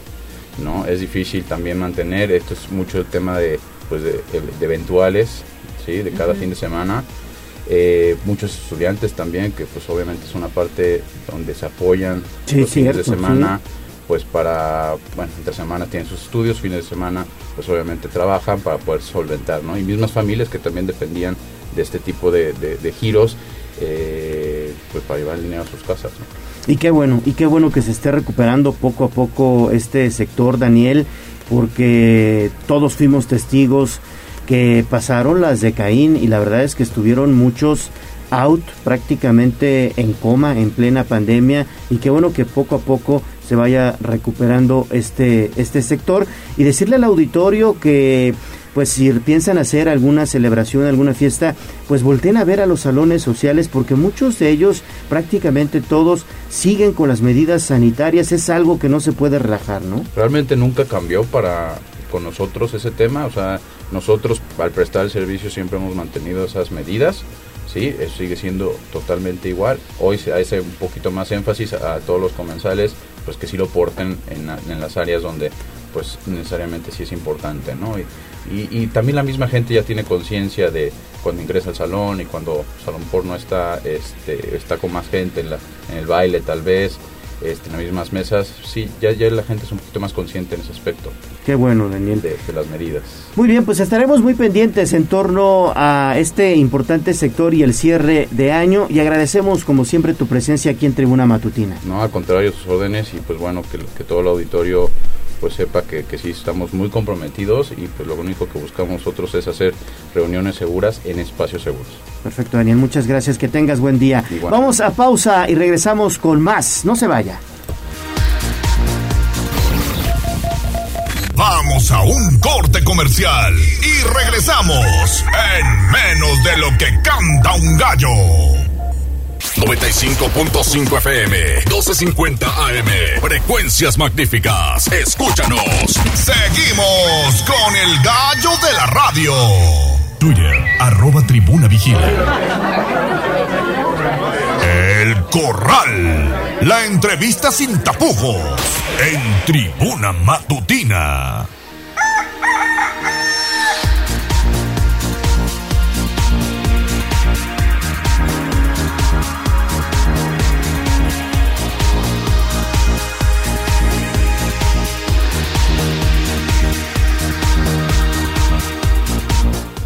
Estamos de vuelta cuando son las 7 de la mañana con 20 minutos. Es un gusto saludar al maestro Milagen Cuenya de la Benemérita Universidad Autónoma de Puebla.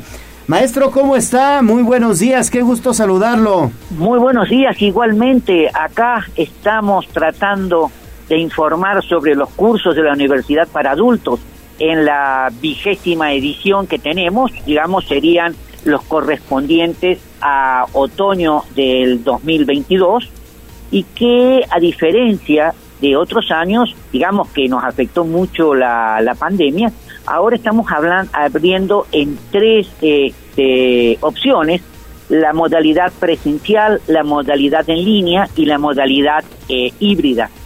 Inclusive estamos incorporando nuevos cursos justamente porque eh, tenemos que ir renovando ¿eh? y, por ejemplo, tenemos cursos como duelos no resueltos, resignificación o resignificando mi historia de vida, el cuidado de la piel para adultos, que es un curso nuevo, eh, digamos, pensando eh, justamente en las señoras que eh, participan en nuestras actividades de la universidad para adultos, alivia el dolor, el estrés y la tensión a través de tus manos, sería básicamente digitopuntura, vanguardias artísticas, un, un primer curso básico de dibujo, y también recorridos virtuales de arte y cultura en Francia. Esos serían básicamente los presenciales y la mayor parte de ellos nuevos.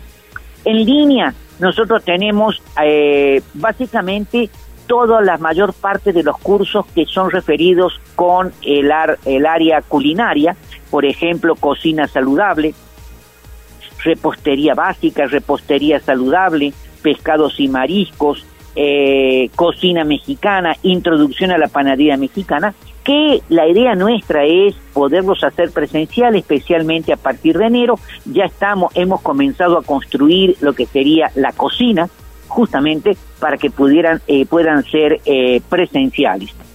Doctor, buenos días. Yo tengo una duda. Disculpe que lo interrumpa. Dime, no, no, no, por favor. ¿Cuál es la oferta? ¿Cuántas carreras están ofreciendo? Y bueno, saber finalmente la gente cómo puede obtener mayor información. ¿Tiene un costo poder ingresar a la sí, claro que sí. de Puebla? Sí, sí, sí, sí, sí. Mira, eh, digamos, tiene un costo. El costo es mínimo por cada curso, que son de 30 horas, que son dos meses y medio, tiene un costo de 750 pesos y se tienen que ingresar a la página upa.wap MX, que es la página de la Universidad para Adultos, y ahí está toda, toda la oferta a la cual yo estaba haciendo referencia recién. Es más, el 90% de los cursos que nosotros ofertamos tiene un pequeño video eh, de tres minutos para que los interesados puedan observar de cuál es la temática que va a tratar. Nosotros estamos ubicados en la 11 Sur y la 47 Poniente, eh, para que nos ubiquemos, donde antes estaba Megacable, ¿eh? eh, ahí está la Universidad para Adultos, y verdaderamente, digamos, para inscribirse tienen que hacer el pago en el banco correspondiente, pero toda, toda la información la tienen en upa.wap.mx y en caso de ser necesario pueden asistir directamente a la Universidad para Adultos, vuelvo a repetir, 11 Sur y 47 Poniente, o llamar al teléfono 229 5500 extensión 1653, 1654, 1655, 1656 o vía WhatsApp al 2223 550213 y al 2213 47 46 50. Tenemos también eh, modalidad eh, híbrida. La modalidad híbrida está relacionada con los talleres de inglés, está relacionada también con eh, cursos de computación, principiantes, medios y avanzados, cursos de celular de principiantes, medios este, y avanzados. Perfecto, pues maestro, todo una excelente gama de talleres, de cursos, de, de, toda esta información que es para los adultos mayores que desean seguir sus estudios. ¿Cómo va la respuesta, maestro Cuenya? Eh, la respuesta va muy bien, todavía nos falta un mes, nosotros comenzamos en septiembre y ya tenemos unos 140 registros. Yo creo que vamos a superar el trimestre pasado que llegaron a 340. Esta vez vamos a superar, sobre todo por los presenciales, porque muchos quieren asistir. Ningún curso presencial va a tener más de 20 alumnos. justamente para poder establecer la seguridad en estos tiempos de pandemia eh, y tener, digamos, todas las precauciones correspondientes. Antes de la pandemia nosotros tuvimos, teníamos más de 500 participantes, pero ahora yo creo que vamos a llegar a 400 con muy buena aceptación. Muy bien, maestro. ¿Eh? Pues todo el éxito, maestro. Le agradecemos mucho la información y seguimos pendientes, maestro Miguel Ángel Cuenya. Claro, claro que sí. Buenos días. Para, igualmente, muchísimas gracias. Hasta luego. Hasta luego. Bueno, pues ahí está toda la información de estos cursos, talleres que ofrece la Benemérita Universidad Autónoma de Puebla para los adultos mayores. Y bueno, ya se encuentra aquí en el estudio la síndica municipal Guadalupe Arrubarrena. Y bueno, pues evidentemente es un gusto saludarle. ¿Cómo está? Bienvenida. Leo? Ale, muy buenos días. Buenos días, qué bueno tenerla acá. Muchas gracias por la invitación y por apoyarnos para compartir y difundir todas estas acciones que estamos realizando en favor de los ciudadanos. Un tema muy, muy importante, sobre todo porque hoy por hoy los conflictos vecinales pues están eh, a la orden del día. Ayer dábamos cuenta, incluso hasta misma hora, de un conflicto vecinal en una colonia donde incluso una señora sale con un cuchillo y va a la persecución de un vecino, se generó incluso el incendio de un vehículo, bueno, todo un conflicto vecinal y que se pueden arreglar, ¿no? El diálogo es lo más importante y la autoridad municipal está apostando a eso, ¿no? Sí, claro que sí, además yo insisto mucho en que pues es muy dramático estar peleado con el vecino porque no se va uno a cambiar de casa. Vamos a estar viviendo junto a ellos constantemente y es la convivencia cotidiana pues tiene que ser armónica y tenemos que vivir en paz en nuestros propios hogares. Pero si alguien, Sindica, está viviendo una situación en su colonia, en su unidad habitacional, ¿a dónde puede acudir? ¿Qué, tiene que hacer? Bien, eh, eh, este, este mecanismo y este procedimiento de mediación, conciliación y arbitraje condominal pues es una herramienta que el Ayuntamiento de Puebla pone al alcance de los ciudadanos para ayudarlos a resolver precisamente estos conflictos cotidianos que se tienen derivados de la propia convivencia.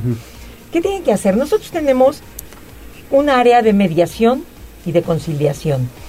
Eh, los ciudadanos pueden acercarse, pedirnos una cita, damos asesorías también, que muchas veces con una asesoría se puede resolver, resolver el, asunto, pero muchas veces eh, mandamos invitación a la otra parte, al vecino precisamente de quien se están quejando. Entonces, el vecino quejoso nos presenta una solicitud, se envía una invitación y se les pide acudir a una cita. Es una invitación porque pues no tenemos un medio coactivo, es decir, no es obligatorio ni nosotros tenemos un mecanismo de apercibir o de obligar al otro a acudir. Y la mediación y la conciliación, pues bueno, son actos voluntarios. Tienen que estar de acuerdo los dos vecinos si logran en esta audiencia mediar, conciliar y llegar a un punto, un punto de acuerdo, entonces se levanta un acta, un convenio y lo suscriben las dos partes o todas las partes involucradas. No siempre son dos, muchas veces son más. Tenemos también eh, mucha queja por pago de cuotas, ya sea de los comités de administración, pago de cuotas, o de los propios este, vecinos pidiéndoles rendiciones de cuentas a los administradores. Eh, la competencia de esta área del ayuntamiento es para media, eh, es para régimen de propiedad en condominio.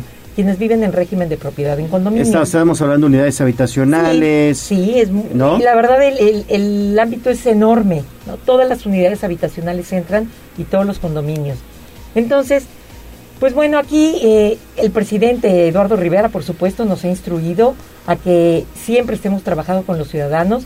El, ser empáticos, el gobernar contigo y con rumbo que decimos nosotros, es el ser empáticos con los ciudadanos y el ayudarlos a resolver estos conflictos que les ayuden a tener una mejor calidad de vida para ellos, sus familias, sus hijos y la convivencia armónica. ¿Cuántos conflictos vecinales han atendido en lo que va del año? Digamos, ¿cuáles son eh, los focos rojos que ustedes han detectado en la capital poblana? Sí, desde el inicio de la administración, es decir, desde octubre del 2021 a la fecha, el corte actual que tengo, es un gran total de 983 atenciones que hemos brindado. ¿En qué consisten? Tenemos tres departamentos, mediación y, eh, mediación y conciliación, verificación e inspección y arbitraje. ¿En qué consisten? mediación y conciliación es cuando se acercan los vecinos, los logramos coordinar, vincular, poner de acuerdo y celebran un convenio y entonces ya lo cumplen.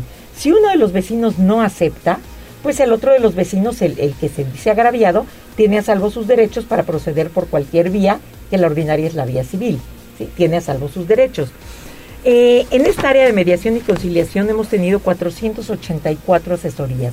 Yo les quiero decir que además es muy exitosa la mediación y la conciliación. Tenemos un equipo muy profesional en, en la sindicatura en esta dirección que logra realmente, al menos hasta ahorita, hemos logrado un 90% de mediaciones y conciliaciones en todos los casos que se nos han presentado. Es decir, es mínimo el, los casos en los que no aceptan mediar, en los que es este irreconciliable el, el, problema que tienen, ¿no? Y ellos ya entonces tendrán que proceder por una vía judicial. Es a lo que iba, entonces ahí se pueden ya proceder, proceder a, a, demandas incluso. Por supuesto, es por la vía judicial. Precisamente lo, lo, maravilloso de la mediación y conciliación es evitar estos procesos judiciales, Bien. que son largos, cansados. Tediosos, ¿no? Costosos también. También. Sí. Y mucho más desgastantes porque el conflicto crece, ¿no? Al momento de ya citarlo en un juzgado y ya tener medidas coactivas, porque ahí sí hay que contestar una demanda y si no, si hay apercibimientos, bueno, pues entonces crece el, el, encono, ¿no? Y precisamente lo que se busca es la armonía en la convivencia cotidiana. Insisto, no nos movemos de nuestros hogares, tenemos que estar ahí, tenemos que seguir conviviendo con ellos. Aquí hemos tenido 484. Tenemos un área que es la de verificación e inspección. Sí. ¿En qué consiste? Bueno, hay ocasiones en las que, bueno, los, eh, de mediación y conciliación, los principales casos que tenemos y atendemos es eh, pago de cuotas, ruido del vecino, ruido Exceso excesivo. de ruido, sí. ¿sí? Eh, obstrucción de áreas comunes, de áreas, ver, de áreas verdes, uh -huh. humedades del vecino, este, que haya construcciones mal, mal ejecutadas y actos de molestias de mascotas también. Uy, es ¿cómo común, es común eso, no? Es muy común, actos de molestias de mascotas. Tenemos también este otro eh, departamento de verificación e inspección.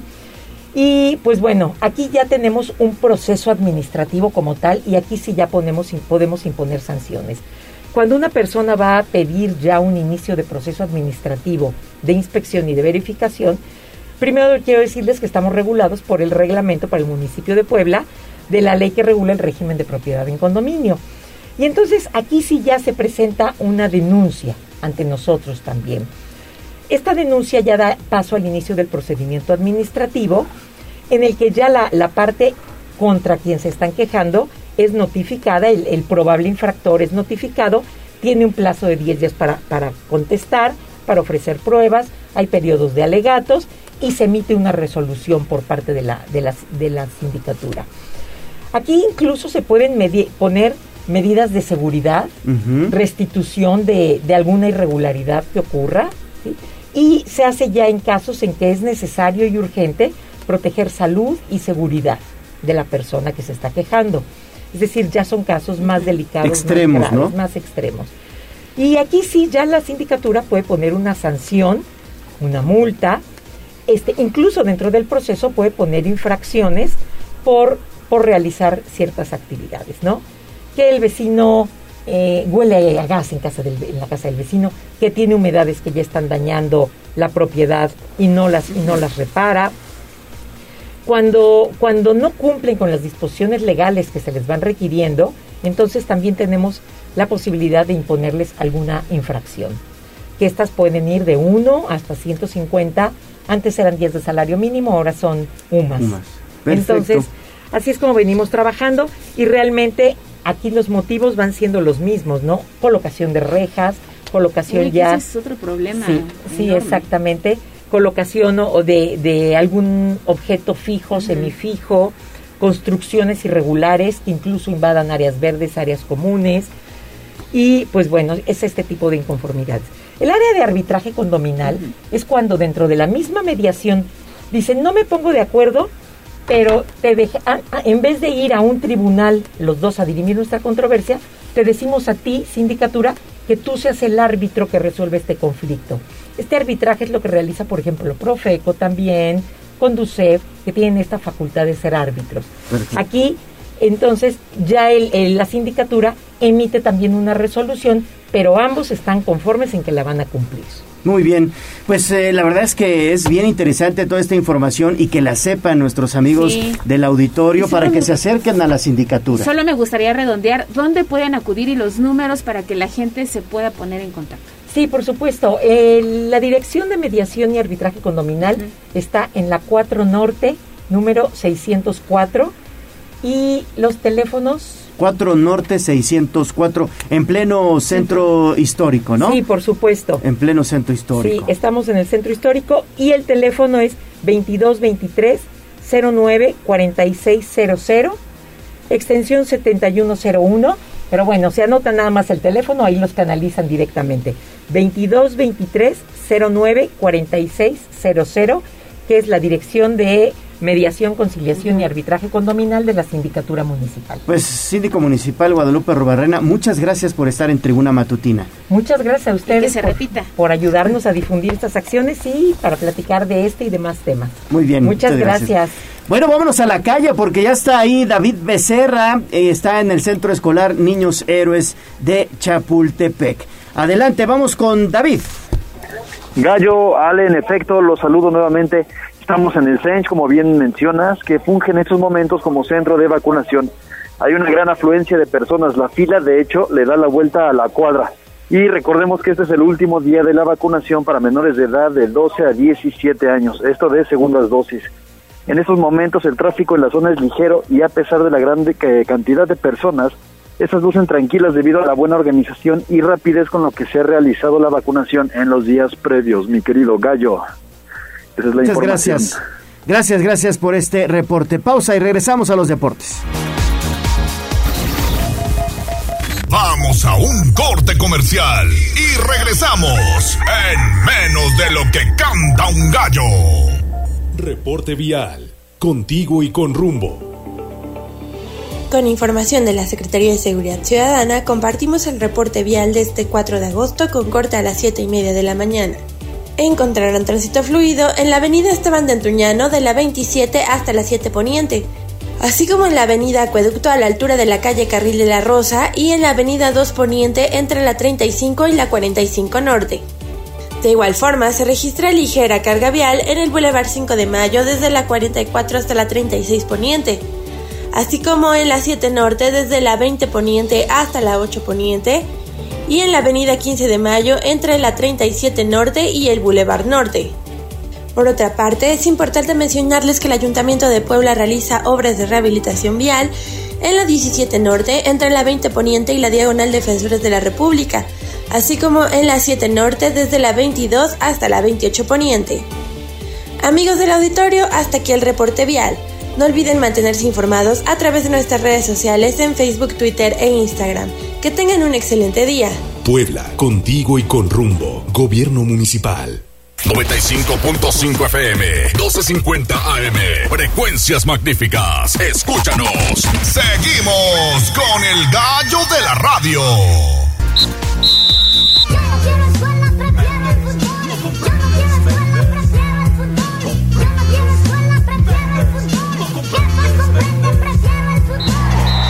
Béisbol, box, lucha libre, automovilismo y todo el mundo del deporte con Ernesto Romero, Mario Montero y José Luis Sánchez Solá, el Chelis.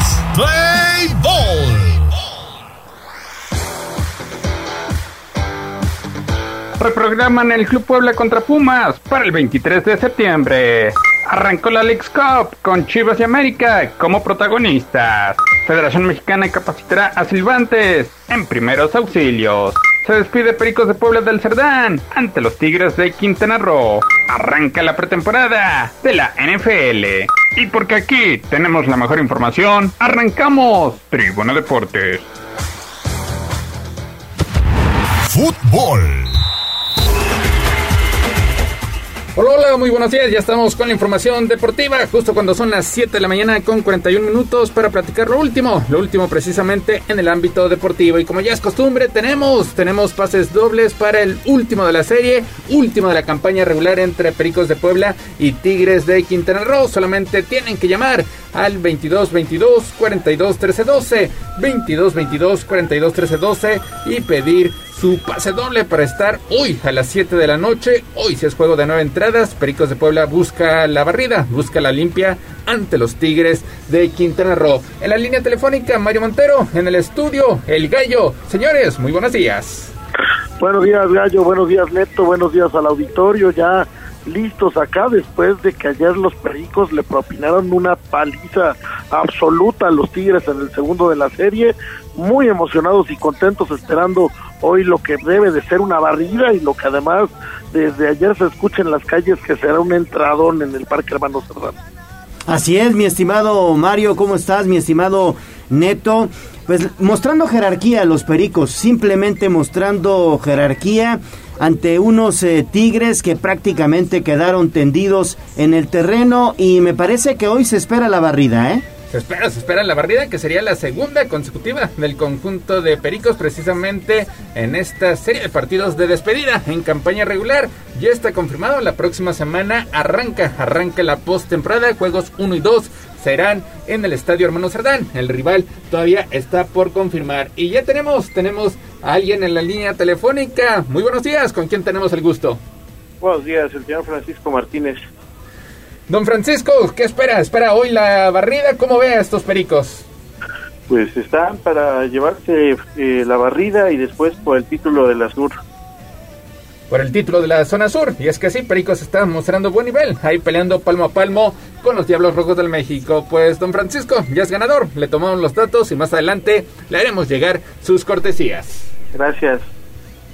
Pues ahí está, el primero de los ganadores. Sigan, sigan comunicándose al 2222 42 13 12. Vámonos rápidamente con el Puebla. Mario se dio a conocer. Todavía falta que lo oficialicen tanto el Club Puebla como Pumas, pero en la Liga MX ya aparece el registro de que el duelo, el duelo que tendría que disputarse originalmente este fin de semana, pues ahora se va a jugar o se va a disputar el 23 de septiembre a las 9 de la noche. Será en viernes, buen horario. El problema eh, podría ser que es fecha FIFA. En ese caso, Puebla acusaría la baja seguramente de Israel Reyes, probablemente de Jordi Cortizo si es que eh, llegan a convocarlo, pero en Pumas, si Dani Alves sigue en el radar de Brasil, pues tampoco, tampoco estaría presente porque sería convocado por Tite para los partidos amistosos, tomando en cuenta que sería prácticamente la última fecha FIFA antes de dar la lista definitiva para Qatar 2022, Mario.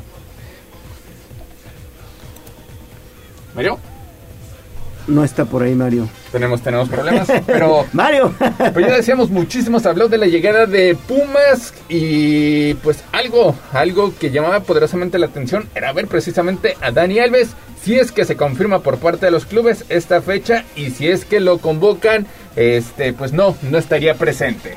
Así es. Adelante, Mario, con tu opinión en torno a este tema. Ya lo decía eh, Neto. Adelante. ¿Ya me escuchan? Es que no, se fue todo, se fue la comunicación. Sí, se habla de este cambio sobre la hora de la de partido.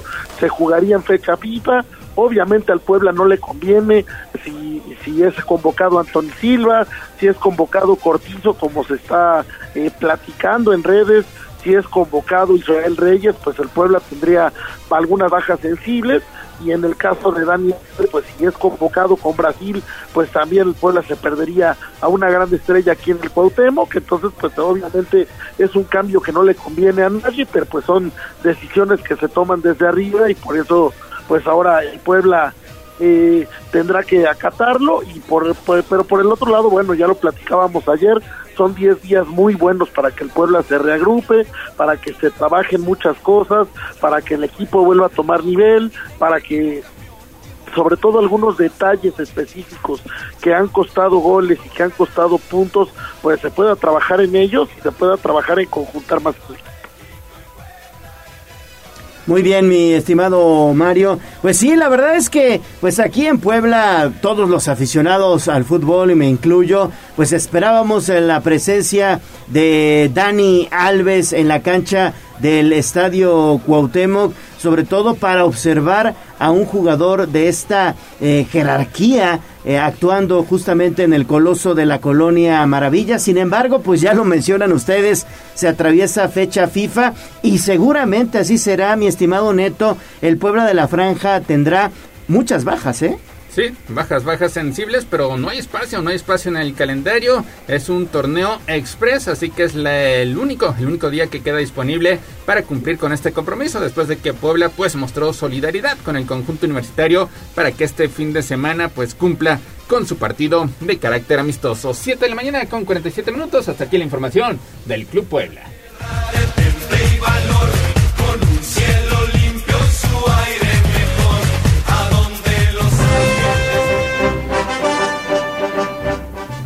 Vámonos con lo que sucedió anoche en Estados Unidos. Antes, antes tenemos otra llamada. Muy buenos días. ¿Con quién tenemos el gusto? Shirley Cabrera Rivera para servirle. ¿Qué tal, Shirley? ¿De qué colonia nos escuchas? De Francisco y Madero. ¿Lista, lista para ver? ¿Esperas la barrida de Pericos?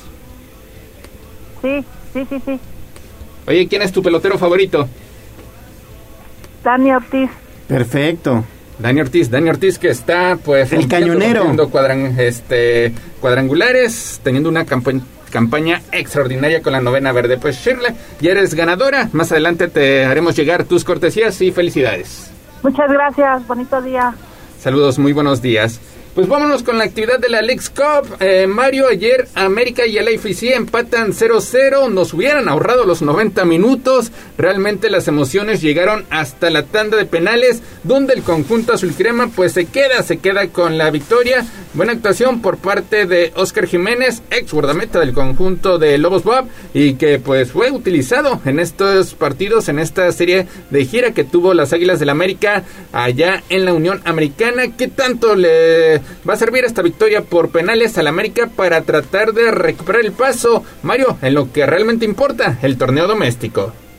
Pues así que digas que sirve mucho, pues no, obviamente es un partido amistoso, soporífero, el partido aburridísimo, donde los dos equipos salieron prácticamente a pelotear se comieron los 90 minutos del reloj, se llega a los penales, en los penales tiene más suerte el América, por ahí hay una falla importante por parte del equipo de Los Ángeles y pues eso es todo, ¿no? Un partido amistoso más, eh, un partido amistoso que ya platicamos, cuyo único fin era juntar eh, unos buenos dólares, que seguramente lo hicieron con el entradón que se vio en el estadio de Los Ángeles, pero pues al final poco para el América, poco para el equipo de Estados Unidos y pues eso es eso es lo que hay y, sigue el América obviamente cansando, estresando al equipo con estos viajes y lo seguirán pagando en el torneo local. Y estuvo mucho más entretenido el partido de, de, Chivas. Ese sí estuvo, la verdad es que movidito. Chivas tuvo para ganar, por ahí perdonó dos veces al menos. Y después, bueno, pues se le fue al frente eh, Galaxy. Y bueno, pues evidentemente terminaron ganando el encuentro, ¿no? Incluyendo, incluyendo. Sí, Mario, un golazo por parte de Johnny Pérez. Ahí sí considero que a, a Chivas le acaba afectando el resultado. Se lleva una derrota, evidencia su mal momento en el torneo local de, eh, de visita en un partido internacional y pues obviamente eh, demuestra que sigue arrastrando la cobija y que sigue en mal momento. Entonces pues Chivas sí sí sigue en crisis abierta y Chivas pues sí tendrá mucho que trabajar antes de este fin de semana son unas chivas que no juegan a nada, que no saben anotar goles y que mañana, mañana viernes tienen actividad ante Mazatlán. Tenemos otra llamada telefónica. Muy buenos días. ¿Con quién tenemos el gusto? Hola, buenos días. ¿Con Sergio? Don Sergio, ¿de qué colonia nos escuchas? De la Guadalupana. De la Guadalupana. Pues felicidades, ya eres ganador. Listo, listo para ver a Pericos. ¿Esperas la barrida? Eh, sí, va a ser complicado, pero sí esperamos la barrida.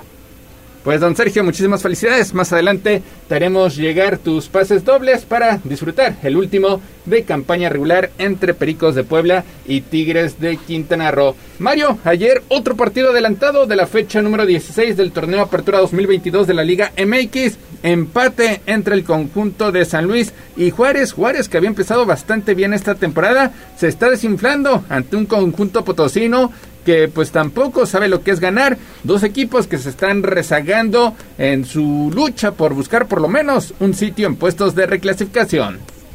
Sí, Juárez que parecía arrancar bien, que arrancó con victorias importantes ante equipos grandes, pues ahora parece que se empieza a acabar el encantamiento. Ayer un partido pues muy muy cerrado, muy pocas oportunidades de gol, cada quien mete la que tiene y con eso uno por uno Juárez y un San Luis que también se ha dedicado a empatar prácticamente se ha dedicado a empatar todo el torneo y pues eh, que trata de salir de esos puestos bajos, de, de, haber sido uno de los peores equipos en los últimos torneos. Bueno, vaya, duelo, duelo en el sótano y, y vamos a ver cómo se van conjuntando el resto del torneo. Partido, pues que también deja muy poco. Sí, por ahí lo más llamativo fue una bronca, una bronca que se dio entre los jugadores después de que los elementos del conjunto de Juárez mencionaban que la banca de San Luis pues estaba burlando, sobre todo en la actuación en el gol del tanto del conjunto potosino. Otra llamada en la línea telefónica, muy buenos días, ¿con quién tenemos el gusto? Hola. Hola, eh, ¿con quién hablamos? Jorge Casco. Don José, ¿de qué colonia nos escuchas? Jorge, Jorge. Jorge, perdón, ¿de qué colonia nos escuchas? De la Libertad. De la Libertad. Oye, Jorge, listo para asistir al último de la serie. Este, ¿qué es lo que más te gusta de, de ir precisamente al béisbol? Pues nos gusta mucho el show del perico. Y el gran ambiente, el gran ambiente prácticamente ya huele a postemporada. Se está sintiendo ayer gran entrada en el Estadio Hermano Cerdán y hoy, hoy también se espera el lleno. Pues, don Jorge, muchísimas gracias. Ya eres ganador. Más adelante te haremos llegar tus cortesías. Muchas gracias. Gracias, muchas gracias por seguirse comunicando. Mario, los Pumas ya están en Barcelona, ya tuvieron su primer entrenamiento este jueves bastante temprano de cara a ese compromiso. Dani Alves, la gran expectación, quiere, quiere despedirse del Camp Nou eh, con una victoria del conjunto universitario tratando de emular lo que sucedió en 2004 cuando vencieron al Real Madrid. Sí, se juega el domingo el trofeo Joan Gamper, un partido muy tradicional para el Barcelona que arranca eh, lo que sería este ciclo futbolístico. Eh, en este caso el invitado es Pumas, que es un invitado de lujo. Pumas tiene una gran oportunidad, sobre todo los jugadores jóvenes del cuadro universitario, de pisar la cancha de, del histórico Camp Nou, un partido donde está como extra y morboso este ingrediente de la llegada de Dani Alves o el regreso tan rápido de Dani Alves después de haber salido del Barcelona de una forma en la que pues el propio brasileño ha, ha manifestado que no no no sale a gusto, no salió de la forma que él quisiera, pero bueno, pues es lo que lo que sucedió y pocas semanas después regresa con Pumas en un partido que llamará la atención seguramente, donde Pumas buscará un resultado, pero donde también el Barcelona buscará demostrar que es un equipo que se está rehaciendo, que es un equipo que va por todos los títulos y bueno, pues creo que Pumas tiene una misión muy complicada este domingo, tiene una, una misión eh, interesante donde pues sí, a lo mejor le podría sacar los colores al Barcelona, pero donde por otro lado yo, yo sí veo una victoria del Barcelona muy contundente porque el equipo catalán anda que no cree nadie. Sí, y habrá que ver la, el debut también de Robert Lewandowski ante sus aficionados, el atacante polaco que no pudo convertir en la gira americana. Espera ya hacerlo en tierras catalanas. 7 de la mañana con 55 minutos. Hasta aquí la información del fútbol mexicano.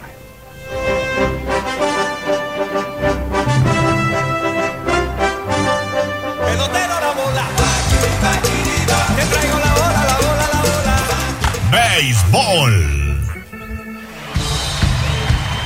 Vámonos con el rey de los deportes. Nos resta ya solamente un pase doble, así que apúrense a marcar al 22 22 42 13 12 para estar en el último de la serie entre Pericos de Puebla y Tigres de Quintana Roo. 22 22 42 13 12. Ayer Héctor Sepúlveda consiguió su primera victoria con la franela de la novena verde y también en la Liga Mexicana Béisbol al tirar poco más de cinco entradas para derrotar a los Tigres de Quintana Roo por pizarra de 2 a 2 en lo que fue en el segundo juego de la serie. Y es que Mario, pues ayer Perico simplemente atacó el picheo de Raúl Carrillo desde la primera tanda. Otra vez apareció Dani Ortiz, quien ya llegó a 35 cuadrangulares y a 100 carreras producidas con un batazo por todo el Prado Central, precisamente ante el picheo de Raúl Carrillo. Y ayer Pericos, pues simplemente no tuvo piedad. 12 a 2, victoria asegura serie ante los felinos. Sí, pues ayer hubo una paliza en toda la, ley, la que le da pericos a los Tigres, una extraordinaria actuación del lanzador novato de pericos que simplemente durante más de cinco entradas trajo callados a los maderos de los Tigres y bueno, pues otra vez la artillería emplumada vuelve a explotar, otro cuadrangular de Dani Ortiz, otra vez este eh, Peter O'Brien empujando carreras, el equipo muy enchufado, el equipo muy, muy embalado, sobre todo en el bateo, que era algo que había hecho falta las últimas semanas, pues ahora muestra una gran jerarquía, hay que seguir ganando, ayer vuelve a ganar el México, ayer vuelve a ganar Tabasco, entonces pues realmente es importante que Pericos siga en la misma línea para no perder lugar, eh, ya sigue pisando de los talones a medio juego a los Diablos buscando este primer lugar de la zona sur cuando ya pues están definidos los invitados a la fiesta grande, pero todavía no está definido al 100% quién irá en qué lugar. Pericos todavía eh, podría arrancarle este primer lugar a los Diablos Rojos del México y pues por eso es importante buscar hoy la barrida, en lo que repito, después de lo que escuché ayer en las calles de la ciudad, pues espera un entradón, mucha, mucha gente está emocionada con el equipo, mucha gente está emocionada con ir a ver enfrentar a los Tigres, que pues ha vuelto un clásico ya desde hace algunos años, entonces pues creo que el día de hoy va a haber una entrada muy, muy importante en el Parque Hermanos Mario Neto, yo creo que se, se, dice, bien lo dices, que va a haber un, un entradón y con el apoyo de la gente, me parece que el equipo sin lugar a dudas será protagonista en los playoffs y sobre todo porque el bullpen anda muy bien de, Pericos, eso es de gran importancia. Recordemos que en temporadas pasadas eh, Pericos carecía justamente de un buen bullpen. Hoy, bueno, pues a, diferencia de lo que ha sucedido en estas temporadas pasadas, tienen buenos eh, lanzadores y eso es lo que le viene a generar, pues evidentemente, todas las oportunidades para brillar en los playoffs al equipo, ¿eh? Y lo que ya está seguro es que los playoffs, Mario, estarán arrancando en Puebla la próxima semana. Falta, falta definir la posición exacta de la novena verde y también el rival que podría ser eh, Yucatán, el caso de Tigres o Veracruz son las tres posibilidades que tiene la novena verde para enfrentar su primera serie de playoff. Lo único seguro es que miércoles y jueves será el partido número uno, el partido número dos, viernes día de descanso y el sábado emprenderá el viaje en busca de esas cuatro victorias que lo coloquen en la siguiente ronda, Mario. Sí, es, eh, vaya, viene una, una ronda de playoff que será interesantísima para Pericos, que será interesantísima en toda la liga. Eh, Pericos ha logrado hacer un excelente año, un año sobresaliente donde está cerrando el torneo a tambor batiente, embalado, en un buen momento, lo cual es importantísimo y por supuesto coincido contigo, Gallo Pericos va a ser uno de los grandes protagonistas de los playoffs. Ojalá se vaya, sigan dando las cosas y Pericos pueda llegar a la Serie del Rey, eh, traerle este campeonato que la gente de Puebla tanto anhela. Creo que es un año donde todo todo es positivo y bueno, pues vamos a vamos a esperar lo que viene, pero por lo pronto hoy llenar el estadio, llenar el Parque de los Hermanos Cerdán, apoyar al equipo y, en este último, además hoy último partido de la temporada regular y demostrarle al equipo que la gente está metida. Pues Muy bien, pues sí, la verdad es que hay que hay que seguir apoyando a, a la novena verde sobre todo porque, bien lo mencionas Mario, llegarán enrachados a playoffs y eso es muy buen augurio, ¿eh? muy buen augurio. Eh, yo creo que sí pueden estar en la, en la serie, ¿eh? en la serie del Rey. Pues ojalá, ojalá. Eh, tal vez el rival a vencer serían los Diablos Rojos del México. Habrá que ver también el comportamiento de los Olmecas de Tabasco, rival al que estarán enfrentando el próximo fin de semana, precisamente allá en el sureste del país. 8 de la mañana con un minuto. Mario, Gallo, hasta aquí llegamos con la información deportiva. Gracias, gracias Mario. gracias, gracias Gallo, gracias Neto, gracias al auditorio. Nos estamos hablando el día de mañana. Que tengan muy buen día. Que tengan buen día. Gracias Neto. Regresamos con más en un ratito. Más adelante. Más adelante. Vamos a pausa y regresamos.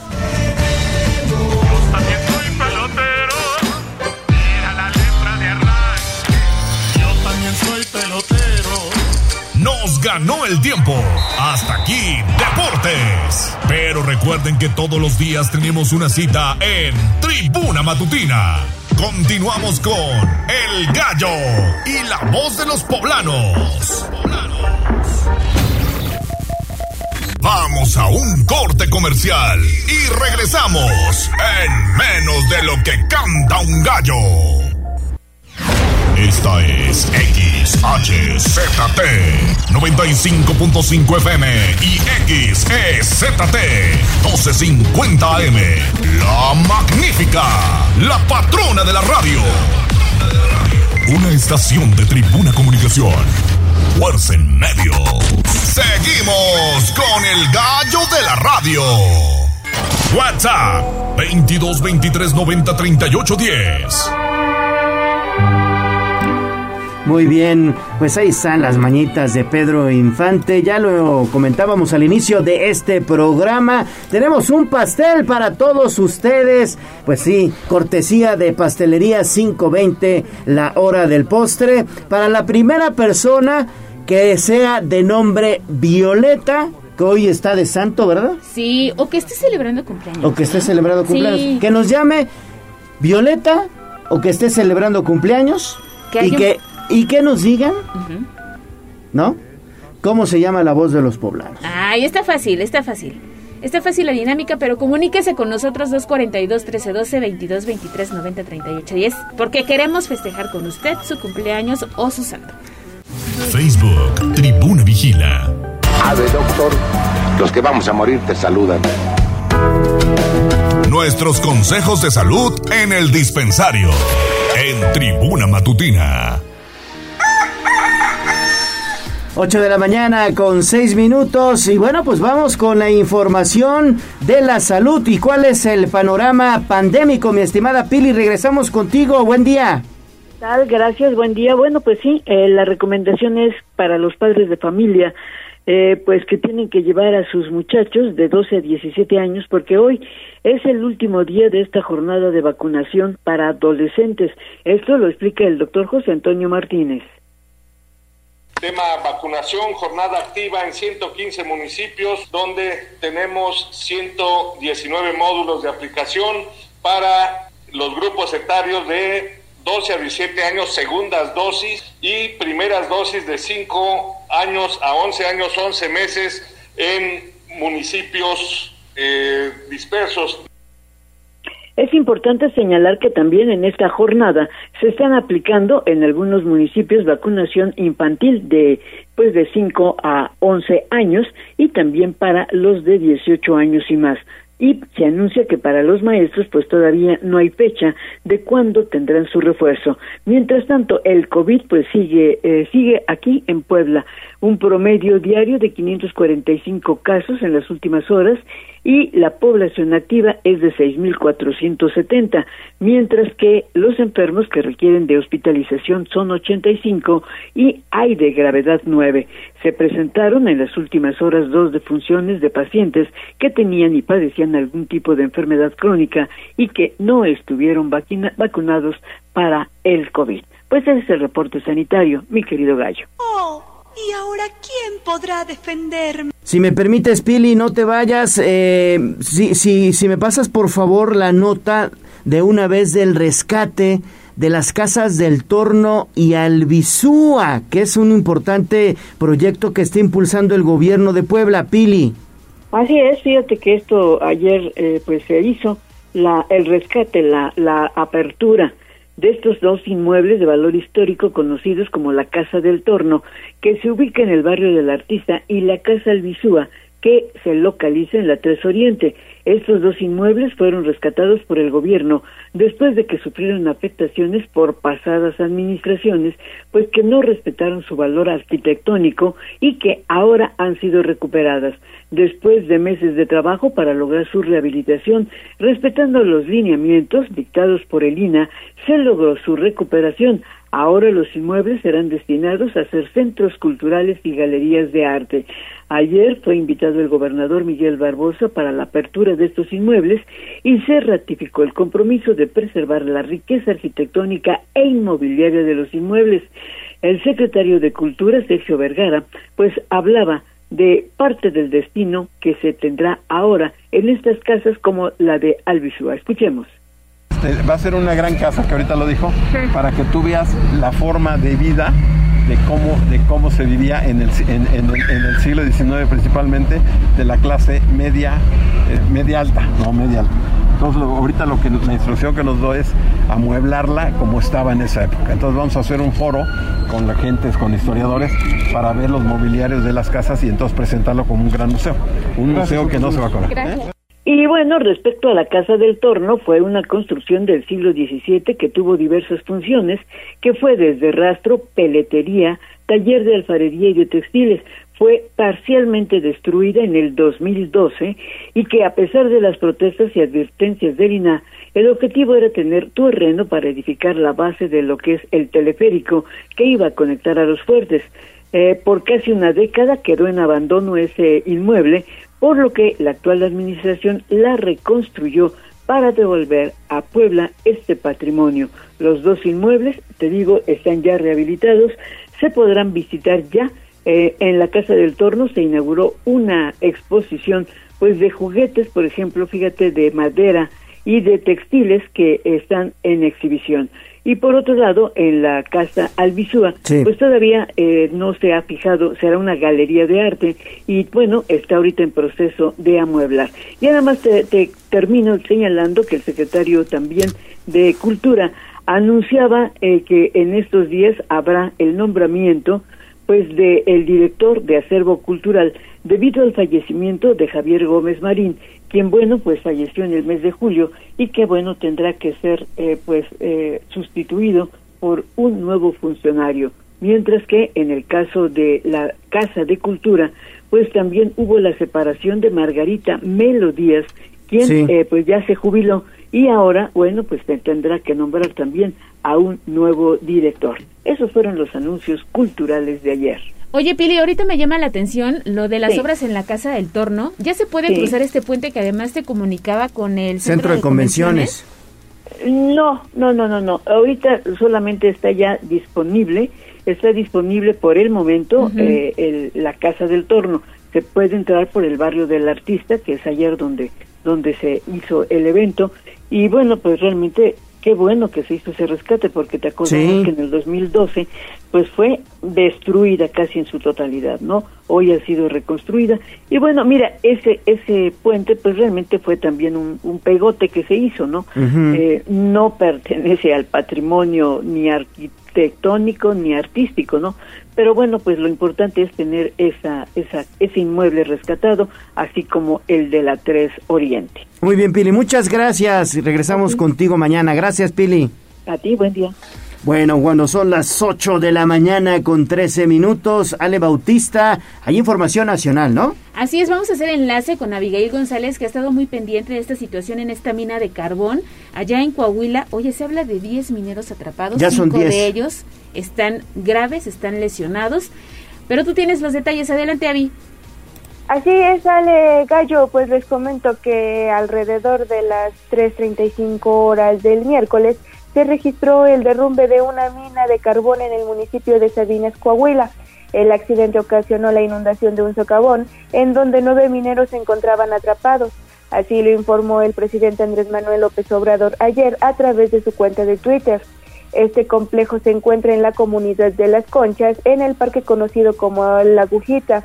El accidente ocurrió cuando trabajadores de la mina, durante el desarrollo de sus actividades de excavación, se toparon con un área contigua llena de agua que al derrumbarse provocó una inundación, dejando atrapados a un grupo de mineros. Por su parte, el presidente López Obrador también dijo que el subsecretario de la Defensa Nacional, general Agustín Rodilla, le informó que ya se había aplicado el plan DN3 y están en el lugar 92 elementos de la Secretaría de la Defensa Nacional con especialistas y cuatro binomios caninos y es que de acuerdo con información que trascendió del personal de protección civil que acudió al llamado del 911, un acceso denominado Positos se inundó y causó el derrumbe. Uno de los mineros que quedó atrapado consiguió salir sano y salvo por una mina que estaba en desuso para pedir ayuda. La Coordinación Nacional de Protección Civil informó que, por instrucciones del presidente Andrés Manuel López Obrador, personal de la dependencia se dirigió a Sabinas para coordinar las acciones de rescate de los mineros que quedaron atrapados. En el lugar se encuentra personal de protección civil municipal, estatal y elementos de la Guardia Nacional, quienes acordonaron la zona para evitar que pobladores ingresaran al área. Escuchemos la voz de un rescatista voluntario. Realmente pues no hay mucha eh, esperanza, ¿verdad? Pero la ayuda ha llegado, llegaron gente de Mimosa, llegaron bombas, este, ahorita van a meter otra tercera bomba, eh, va muy rápido el avance del agua, este, esperemos que ya con esta bomba que llega, pues ya podamos en el transcurso de esta noche eh, empezar empezar el rescate, vamos a empezar a sacar la madera primero, nosotros somos ayudantes voluntarios y pues vamos a empezar a sacar la madera y ya para empezar el rescate posiblemente haya este derrumbe, ¿verdad? pero es lo que vamos a ver ahorita. Así nos están dando chance a todos, este, damos varias familias y pues somos rescatistas voluntarios, ¿verdad? Hasta ahorita no nos han dicho nada, los andamos apoyando y creo que sí nos van a dejar, es un pozo de carbón. Eh, pues es que Agua, más que nada, agua que había en un cañón antiguo fue lo que comunicaron y, se vino el derrumbe. Asimismo, se, se facilitó el acceso a los equipos de emergencia como bomberos y personal de protección civil encargados de desasolvar la zona inundada para iniciar los trabajos de rescate. El jefe del Ejecutivo también confirmó que las Secretarías de Trabajo y de Seguridad, Protección Civil, el Ejército, rescatistas y autoridades de la región se encuentran actuando en el accidente. De acuerdo con el último reporte generado ayer a las 21 horas con 56 minutos, el Instituto Mexicano del Seguro Social, IMSS, informó que cuatro mineros lograron salir del pozo de carbón. La dependencia señaló que las cuatro personas presentan lesiones menores y son atendidas en el Hospital General de la zona número 24 de Nueva Rosita. Es la información que se tiene hasta el momento. Perfecto, Avi, muchísimas gracias. Y también en la mañanera se está abordando el tema, ¿verdad, Ale? Así es, está la titular de la Secretaría de Protección Civil a nivel federal y te digo, dan el balance eh, de las acciones que están emprendiendo desde el día de ayer que se conocieron estos lamentables hechos hay pocas esperanzas, sí, pero se están haciendo todos los esfuerzos humanos por sacar con vida a estos 10 mineros, de los cuales 5 se encuentran heridos. Estaremos muy pendientes para seguirles informando en torno a este tema. Y recuerden que Pastelería 520 y también Tribuna Matutina festejan con ustedes y bueno pues evidentemente están obsequiando un pastel para todas estas personas que estén de cumpleaños, de manteles largos, de santo y que se comuniquen con nosotros y nos digan cómo se llama la voz de los poblanos. Está fácil, está fácil. Participe en la dinámica de Tribuna Matutina. Todos los días estamos regalando un pastel. Hoy, en especial para las violetas, pero si nació un día como hoy, pues llame 242 1312 22 23 90 38 10 o nos puede escribir en arroba tribuna vigila. Arroba tribuna vigila. Vamos a pausa, regresamos. Tenemos entrevista. Vamos a un corte comercial y regresamos en menos de lo que canta un gallo. 95.5 FM, 12.50 AM. Frecuencias magníficas. Escúchanos. Seguimos con el gallo de la radio. Twitter, arroba tribuna vigila. El Corral. La entrevista sin tapujos. En tribuna matutina. 8 de la mañana con 20 minutos y está en este estudio. Con mucho gusto saludamos al diputado local Eduardo Alcántara para platicar de un tema bien interesante. ¿Cómo estás, Lalo? Bien, Miguel Leo, ¿cómo estás? Gusto en saludarte. Muy bien, muchas gracias. Buenos días. Buen día. Oye, pues en días recientes hemos estado observando en eh, diferentes eh, vialidades, principalmente primarias de la ciudad de Puebla, que eh, pues han proliferado, comenzado a proliferar estos anuncios espectaculares que eh, pues coloca al parecer por ahí un medio de comunicación o alguna revista promocionando a Claudia Sheinbaum, la jefa de gobierno de la Ciudad de México. ¿Cuál es la lectura que tienes como diputado local de este tema? Sobre todo porque recién ustedes legislaron en torno a los anuncios espectaculares. Mira, eh, yo creo que esta publicidad, eh, por cierto, demorada, o sea, de color morado. Sí, sí, sí, sí. Eh, aparte que no está nada demorada, está muy adelantada. Muy adelantada. Muy adelantada al proceso electoral. hay que hacer referencia a dos cosas. Hace muchos años se utilizaba, y era una práctica común, que la gente pagaba supuestas o pagaba portadas de revistas y las revistas pagaban espectaculares. Ajá. Y, ahí aprovechaban para salir. Y aprovechaban para posicionarse. Eh, lo, lo, falso de esto era que pues una revista no tenía tantos ingresos para pagar tanto espectacular. Es decir, su tiraje y su venta no le daba para pagar tantos espectaculares. Sí. Entonces, eh, hay que recordar que quien propuso esto fue en la legislatura pasada, fue el gobernador del estado, Luis Miguel Arbosa, quien propuso que no se utilizaran los espectaculares, te acordarás, el mobiliario urbano, el transporte público, los medallones del transporte público, que ya no se usaran para fines electorales, que no se dejaran de promover Así es. revistas y pasquines de tal manera que se evitara darle la vuelta a la ley para estarse posicionando. Hoy lo curioso es que una persona del mismo partido, del propio gobernador, es quien propone, más dicho, quien sale a la luz en este tipo de espectaculares en una franca eh, contravención a lo que establece hoy la ley en Puebla. Me queda claro que la legislación que hizo la legislatura pasada veamos que echarle una revisadita, porque más bien si tiene alguna vaguedad o algunas lagunitas, lo que está pasando es que están viendo todo el mundo cómo le dan la vuelta a la ley.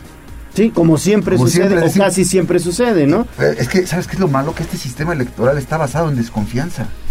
Es decir, siempre que se hace algo, se está reformando porque pasa algo, pasa una trampa, una triquiñuela en la elección y se tiene que cambiar la ley. Y a la siguiente elección estamos corrigiendo siempre porque están buscando siempre el margen de error para portarse mal y no para portarse bien. Entonces, la verdad, vamos a hacer una propuesta de revisión. Tenemos hasta junio del otro año para aprobar una reforma electoral que sea aplicable a la elección. Sí, tendríamos hasta el último día de julio del otro año para poder aprobar algo que pues, se pueda aplicar en la elección que viene. Lo que se aprobara ya después ya no va a ser aplicable para la elección. Entonces hoy tenemos eh, este tipo de cuestiones y lo más chistoso es que pues me llamó tanto la atención que ayer me puse a buscar en el mundo ejecutivo la entrevista y ni siquiera la encontré. No existe, aparentemente. Aparentemente hoy no existe, a menos que sea un número anticipado que todavía no sale y... Están creando expectativa. Está creando expectativa que va a salir el número, porque ayer en la noche pasé rápido a Sambors, dije voy a echarme a pasar a comprar mi pan danés para cenar.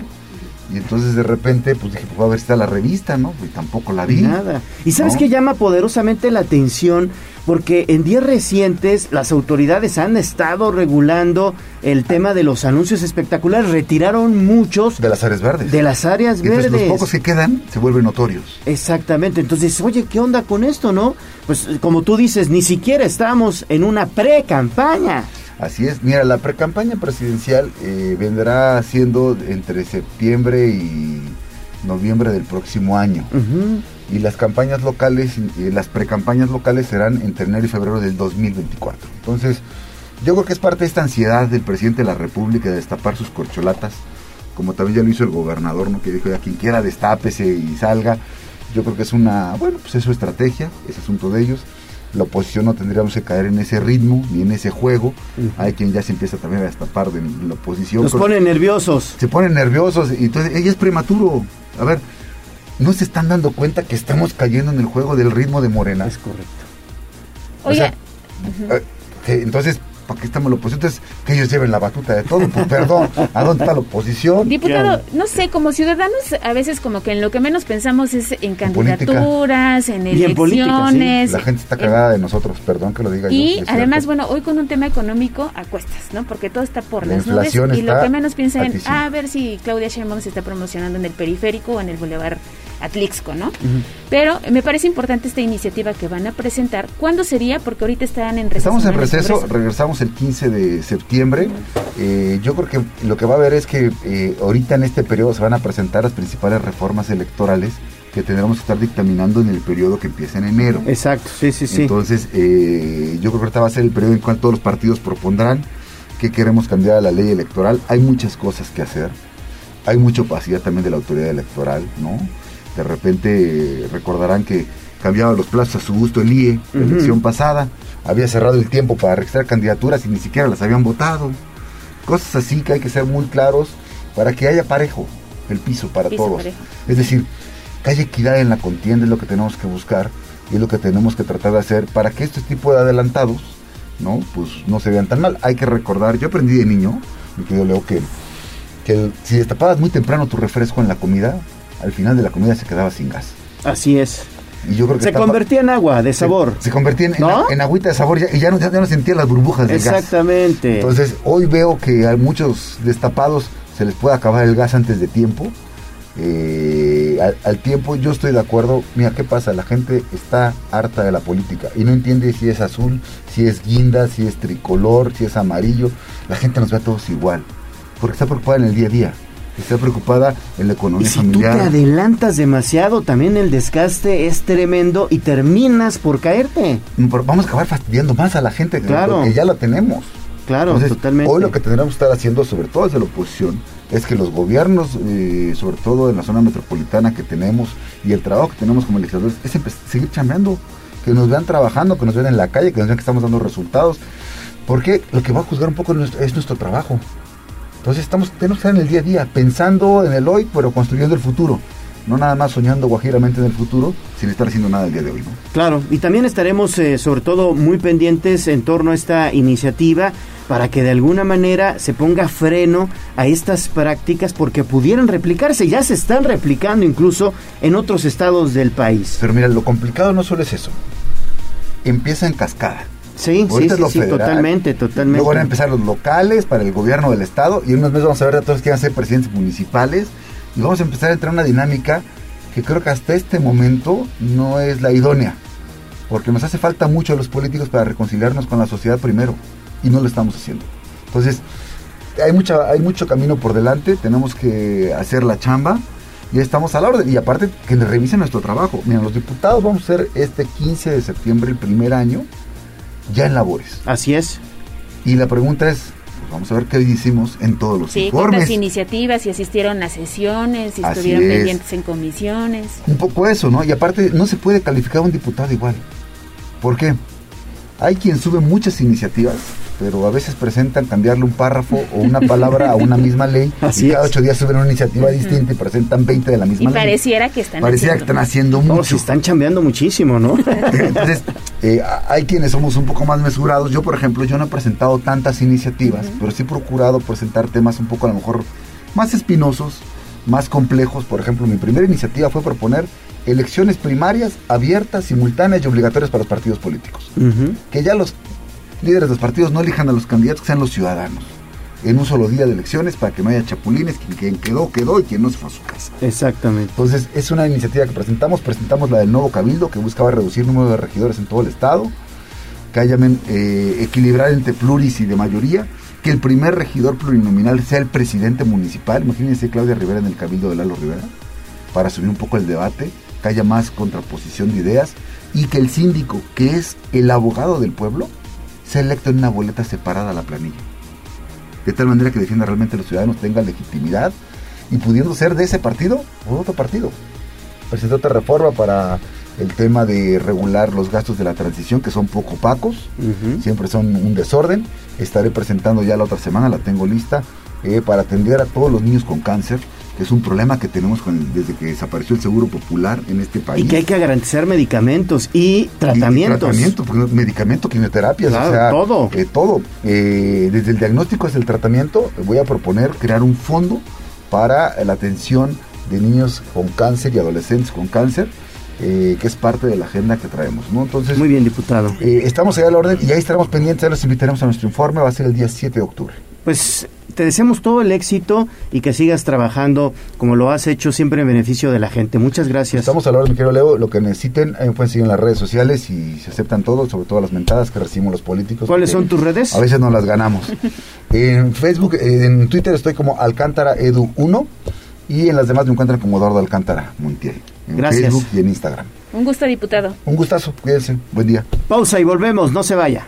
Vamos a un corte comercial y regresamos en menos de lo que canta un gallo. 95.5 FM, 1250 AM. Frecuencias magníficas. Escúchanos. Seguimos con el gallo de la radio.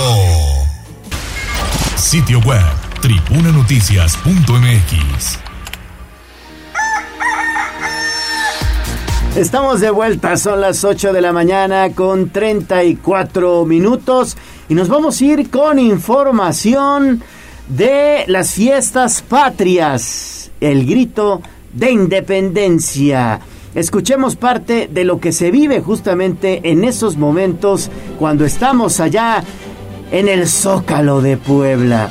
El año pasado, recordemos, mi estimada Ale, hubo creo que dos gritos de independencia, ¿no? Sí, uno, en, Casa Guayo, uno en Casa Guayo, ¿no? Y otro más en el Zócalo. La verdad es que se extraña ir al primer cuadro de la ciudad, comer chalupitas, disfrutar de todo lo que se genera alrededor del primer cuadro de la ciudad y dar el grito como se debe.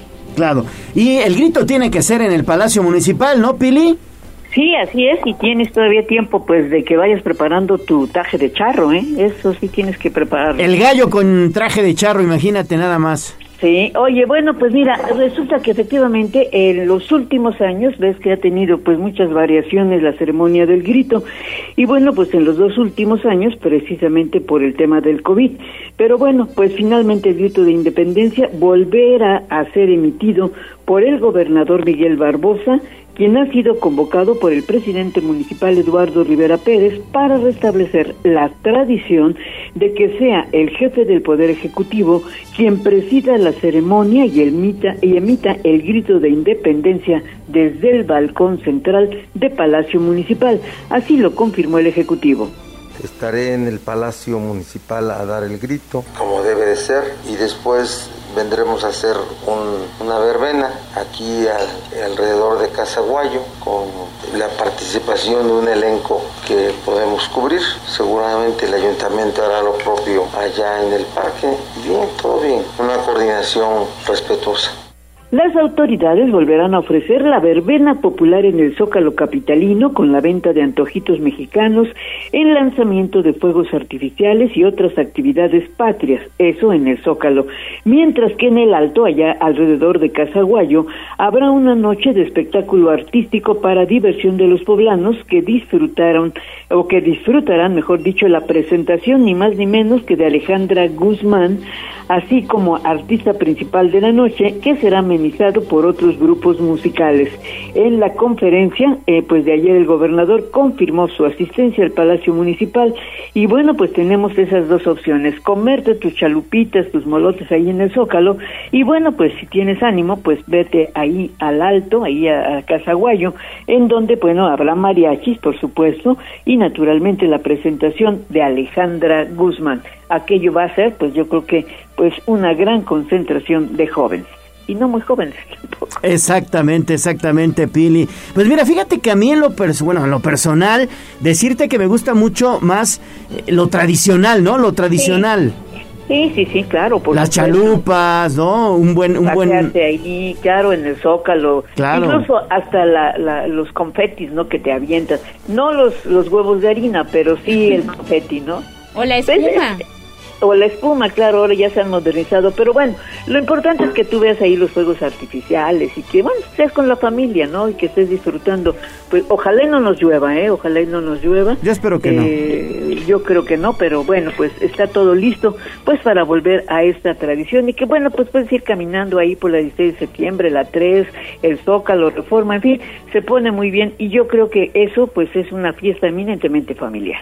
Oye, Pili, y ya que te tenemos en línea, Pili, hablábamos al inicio del noticiero en torno a, mm, bueno, pues ese anuncio que hicieron autoridades estatales y también altos directivos de, de Volkswagen, y tú tienes información en torno a la planta de autos eléctricos, digamos ya en otro tema, pero para redondear esa información, Pili.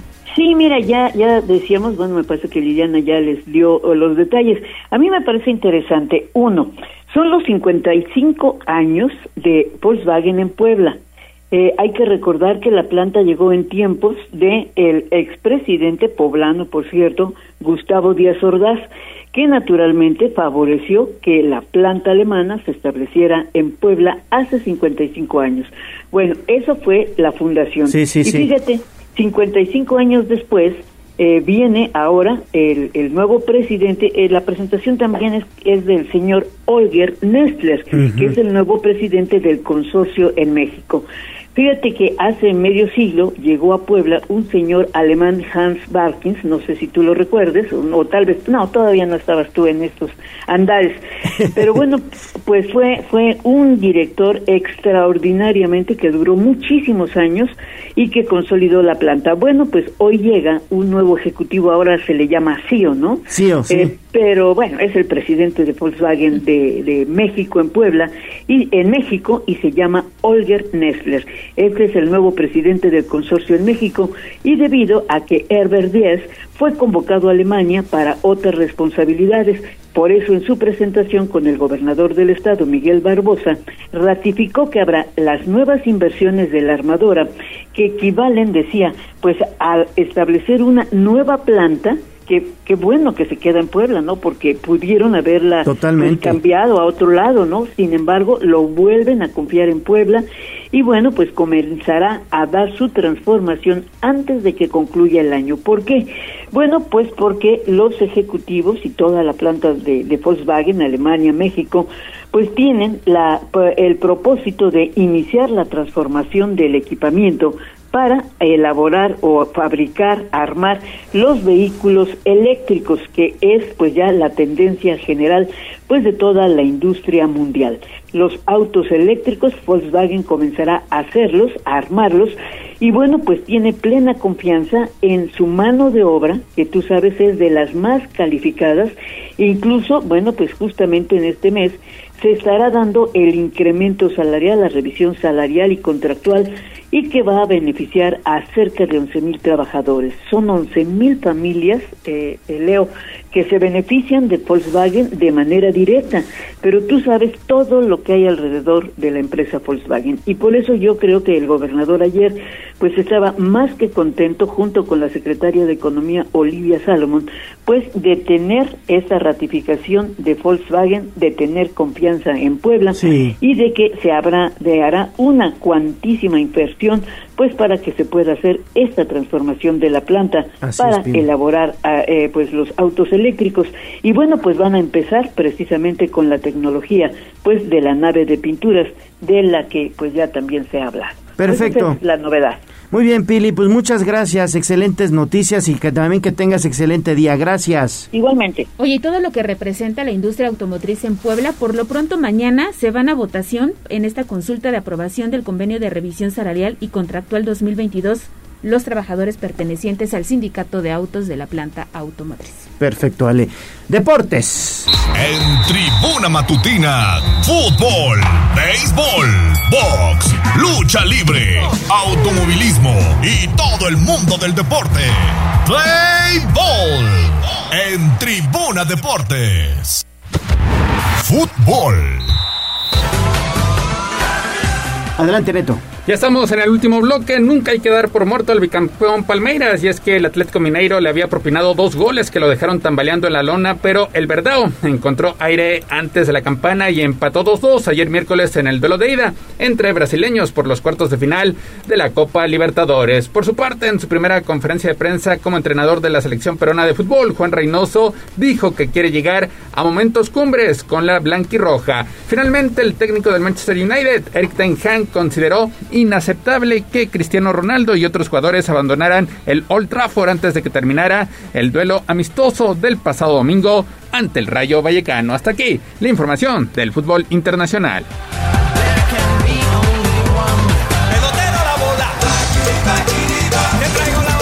Béisbol.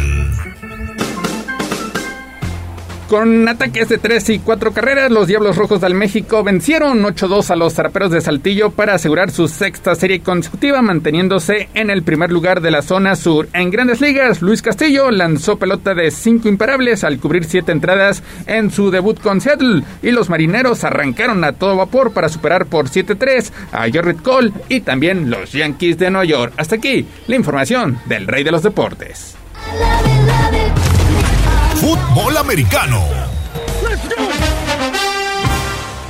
La pretemporada de la NFL comienza este jueves con el enfrentamiento entre los Jaguares de Jacksonville y los Raiders de Las Vegas en el tradicional juego del Salón de la Fama, en el que estarán entrando ocho nuevos miembros. Así que empieza la mejor época del año con el inicio del deporte de las tacleadas. Vámonos con las breves deportivas.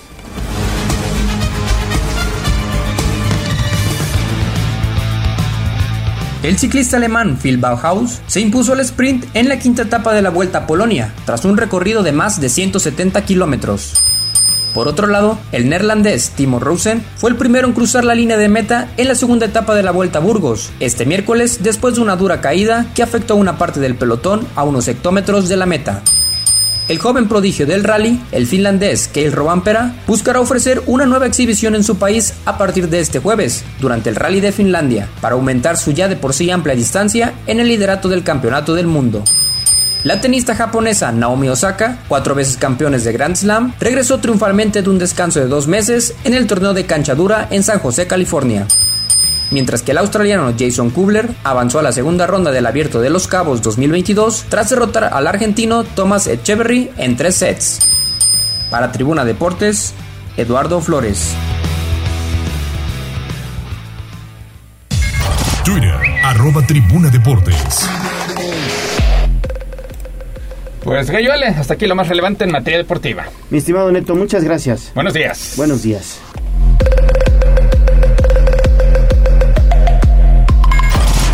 Tus mensajes en WhatsApp en La Voz de los Poblanos 22 23 90 38 10. Buenos días, Esta es La Voz de los Poblanos.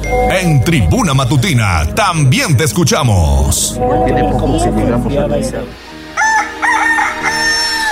Bravo, alabío, alabao, alabim, bomba, la ganadora, el, el ganador, ra, ra, ra, es mujer, ah, la ganadora, la ganadora, ra, ra, ra, estamos de festejo con ustedes, por supuesto. Señora María del Carmen Mendoza Guzmán, invítenos hoy a disfrutar un pedacito de su pastel, cortesía de Pastelería 520 y por supuesto de Tribuna Matutina, es la ganadora de este jueves. A ver, otra vez. María del Carmen Mendoza Guzmán. Perfecto, María del Carmen Mendoza Guzmán. Tenemos mensajes en redes sociales, mi estimado Jazz. Adelante. Claro, que sí, Gallo. Ale, excelente día también. Hola, eh, hola. Se reporta María de Jesús Espinosa. Dice Ale, qué gusto verte. Excelente día. La señora Magdalena Ortiz de la Rosa dice buenos días, señorita Alejandra. Me da gusto verla. El señor Miguel Ángel Popoca. Hola, buenos días, Alejandra y equipo de Tribuna Matutina. Saludos. Oscar Cruz se reporta y dice buenos días a todos. ¿Saben qué debo hacer si no pagué el control vehicular? Pagar la tenencia pagar la tenencia. Y le vamos a pasar los datos, sí. Y ver a Alejandra Ortega dice, buenos días, ¿cómo se hace para ganar los pasteles? Eh, también Carlos Charlot dice, buenos días al equipo, ¿cómo se sienten a una semana? Pues bien, la verdad es que bien a gusto aquí con, con Ale. Estamos haciendo un gran equipo. Sí, estamos, bueno, aquí al frente nos ven a Leonardo y a mí, pero está Jazz, está Aura, está Bram, los reporteros y toda la gente que ustedes no ven no escuchan, pero que hace posible este espacio durante tres horas de seis a nueve. Oye, Ale, decía por ahí alguna persona que cómo se ganan los pasteles. Hay que estar pendientes de, de Tribuna Matutina, ¿eh? Todos los días hay pastel aquí en Tribuna Matutina. Oye, y este es un saludo especial para el gallo Torija. Dice que nos están escuchando de parte del profesor Manitas, que nos ah, el mayor de los éxitos y Dios los bendiga. Mi amigo, el, el profesor, eh, fíjate, es el profesor Manitas, alias el Chicol. Ah, pues un saludo. También mira, la terminación 5104 dice, muy buenos días, saludos a todos, mucho éxito. Ay, muchísimas gracias. Gracias, gracias a todos. son importantes para nosotros. Siempre, claro que sí. y también nos hacen un reporte desde la colonia Santa Lucía. Hay una fuga de agua que vamos a canalizar a través de la voz de los poblanos con agua de Puebla para todos. Muchas gracias por la fotografía y por mandarnos la ubicación de esto que sucede al sur de la ciudad. Recuerden todos ustedes, arroba tribuna vigila. Vamos a pausa, regresamos con más. No se vaya.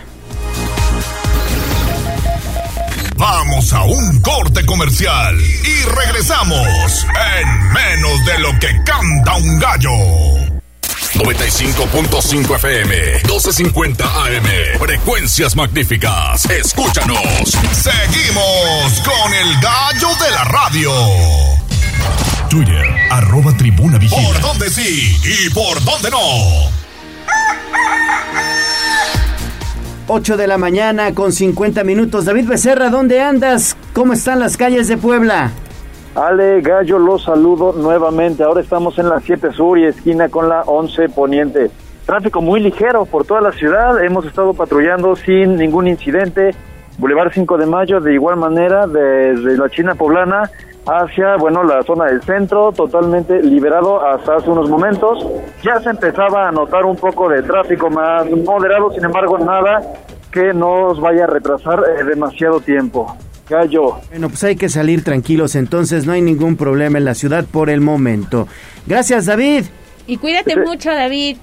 sí, aquí seguimos reportando. Son buenas noticias que la ciudad esté tranquila, pero pues estaremos informando a través de las redes sociales de Casa, Noticias Tribuna, Tribuna Vigila y Código Rojo. Un saludo a Ivette Huerta, que también está muy pendiente de Tribuna Matutina. Gracias, Ivette te quiero muchísimo. Y también un saludo a mi ahijado. Tengo un ahijado de 10 ah, años. Pues, si alguien quiere que sea padrino, pues escríbanos. Mi ahijado, mi ahijado Mati. Mati, te mando un fuerte abrazo, Mati, y qué bueno que estás escuchando la magnífica, la patrona de la radio. Saludos a Mati. Vamos a los espectáculos. Sitio web, tribunanoticias.mx. Sobre la tarima espectáculos, chismes y mucho más. En Tribuna Matutina. Javier King listo con los espectáculos y música y también chismes de Jenny Rivera, mi estimado Javier. Así es, no puede ser de otra forma.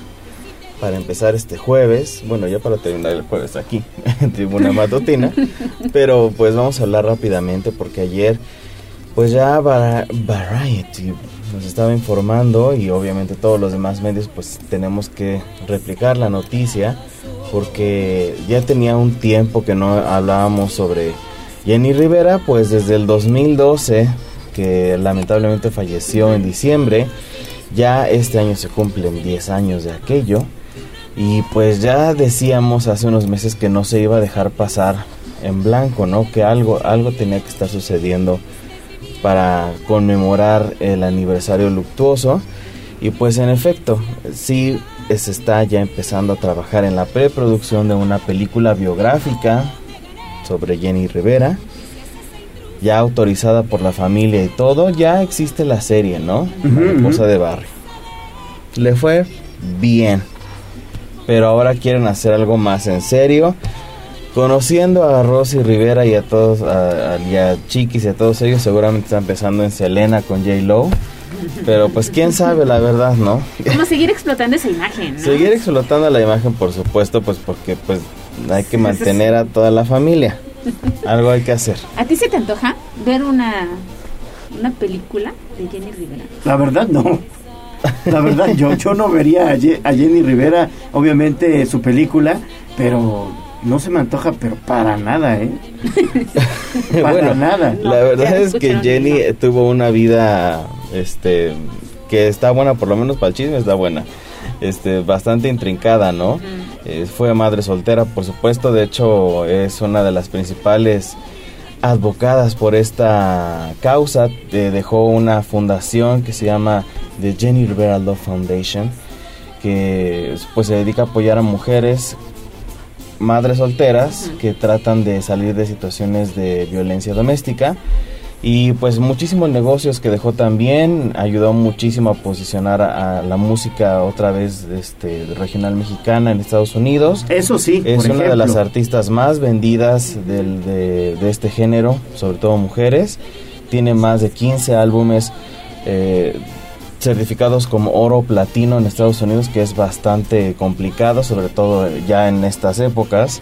Y sigue dando muchísimo de qué hablar Jenny Rivera, ¿no? La quien está apuntada para dirigir esta película es Gigi Saúl Hernández, que es una directora mexicana radicada ya en Estados Unidos, ganadora de muchos premios. Sobre todo e, ella y su equipo se dedican más al, al género de, de infantil de terror es un género muy de nicho. Y él ha ido muy bien en ese género. Pues va a cambiar. Va a cambiar de, de, género y viene con todo su equipo de guionistas y de producción. Entonces le supongo que van a hacer algo interesante. Algo diferente a lo que pasaba con Mariposa de Barrio y, y que sea un poco más apuntado hacia lo musical, hacia verla brillar a ella. Todavía no hay una actriz este, que esté designada, todavía no hay cast Todavía no hay una, una fecha de estreno, pero esperemos que sea a algún punto del final del siguiente año cómo va la situación de la preproducción, pero es una buena noticia saber que eh, se sigue manejando todo lo que ella heredó, su música, y que obviamente yo creo que ahí está más que dado, o sea, pensar en una actriz, yo creo que parte del trato que hicieron es que debe ser Chiquis o, o, este Rosy, claro. quienes van a Se estar... parecen además mucho, ¿no? Ah, Se parecen muchísimo. Eh, este, quienes van a estar interpretándola y pues con todo el legado de la música. Muy bien, mi estimado Javier. ¿Y de Ricky Martin qué nos traes? Hablemos rápidamente de Ricky Martin porque fíjate que pues después de este juicio, bueno, casi juicio en, el que estuvo sometido eh, en las semanas pasadas Maltrato, a, causa creo, ¿no? del- de la ley 54, que es una ley de protección contra violencia doméstica y acoso doméstico.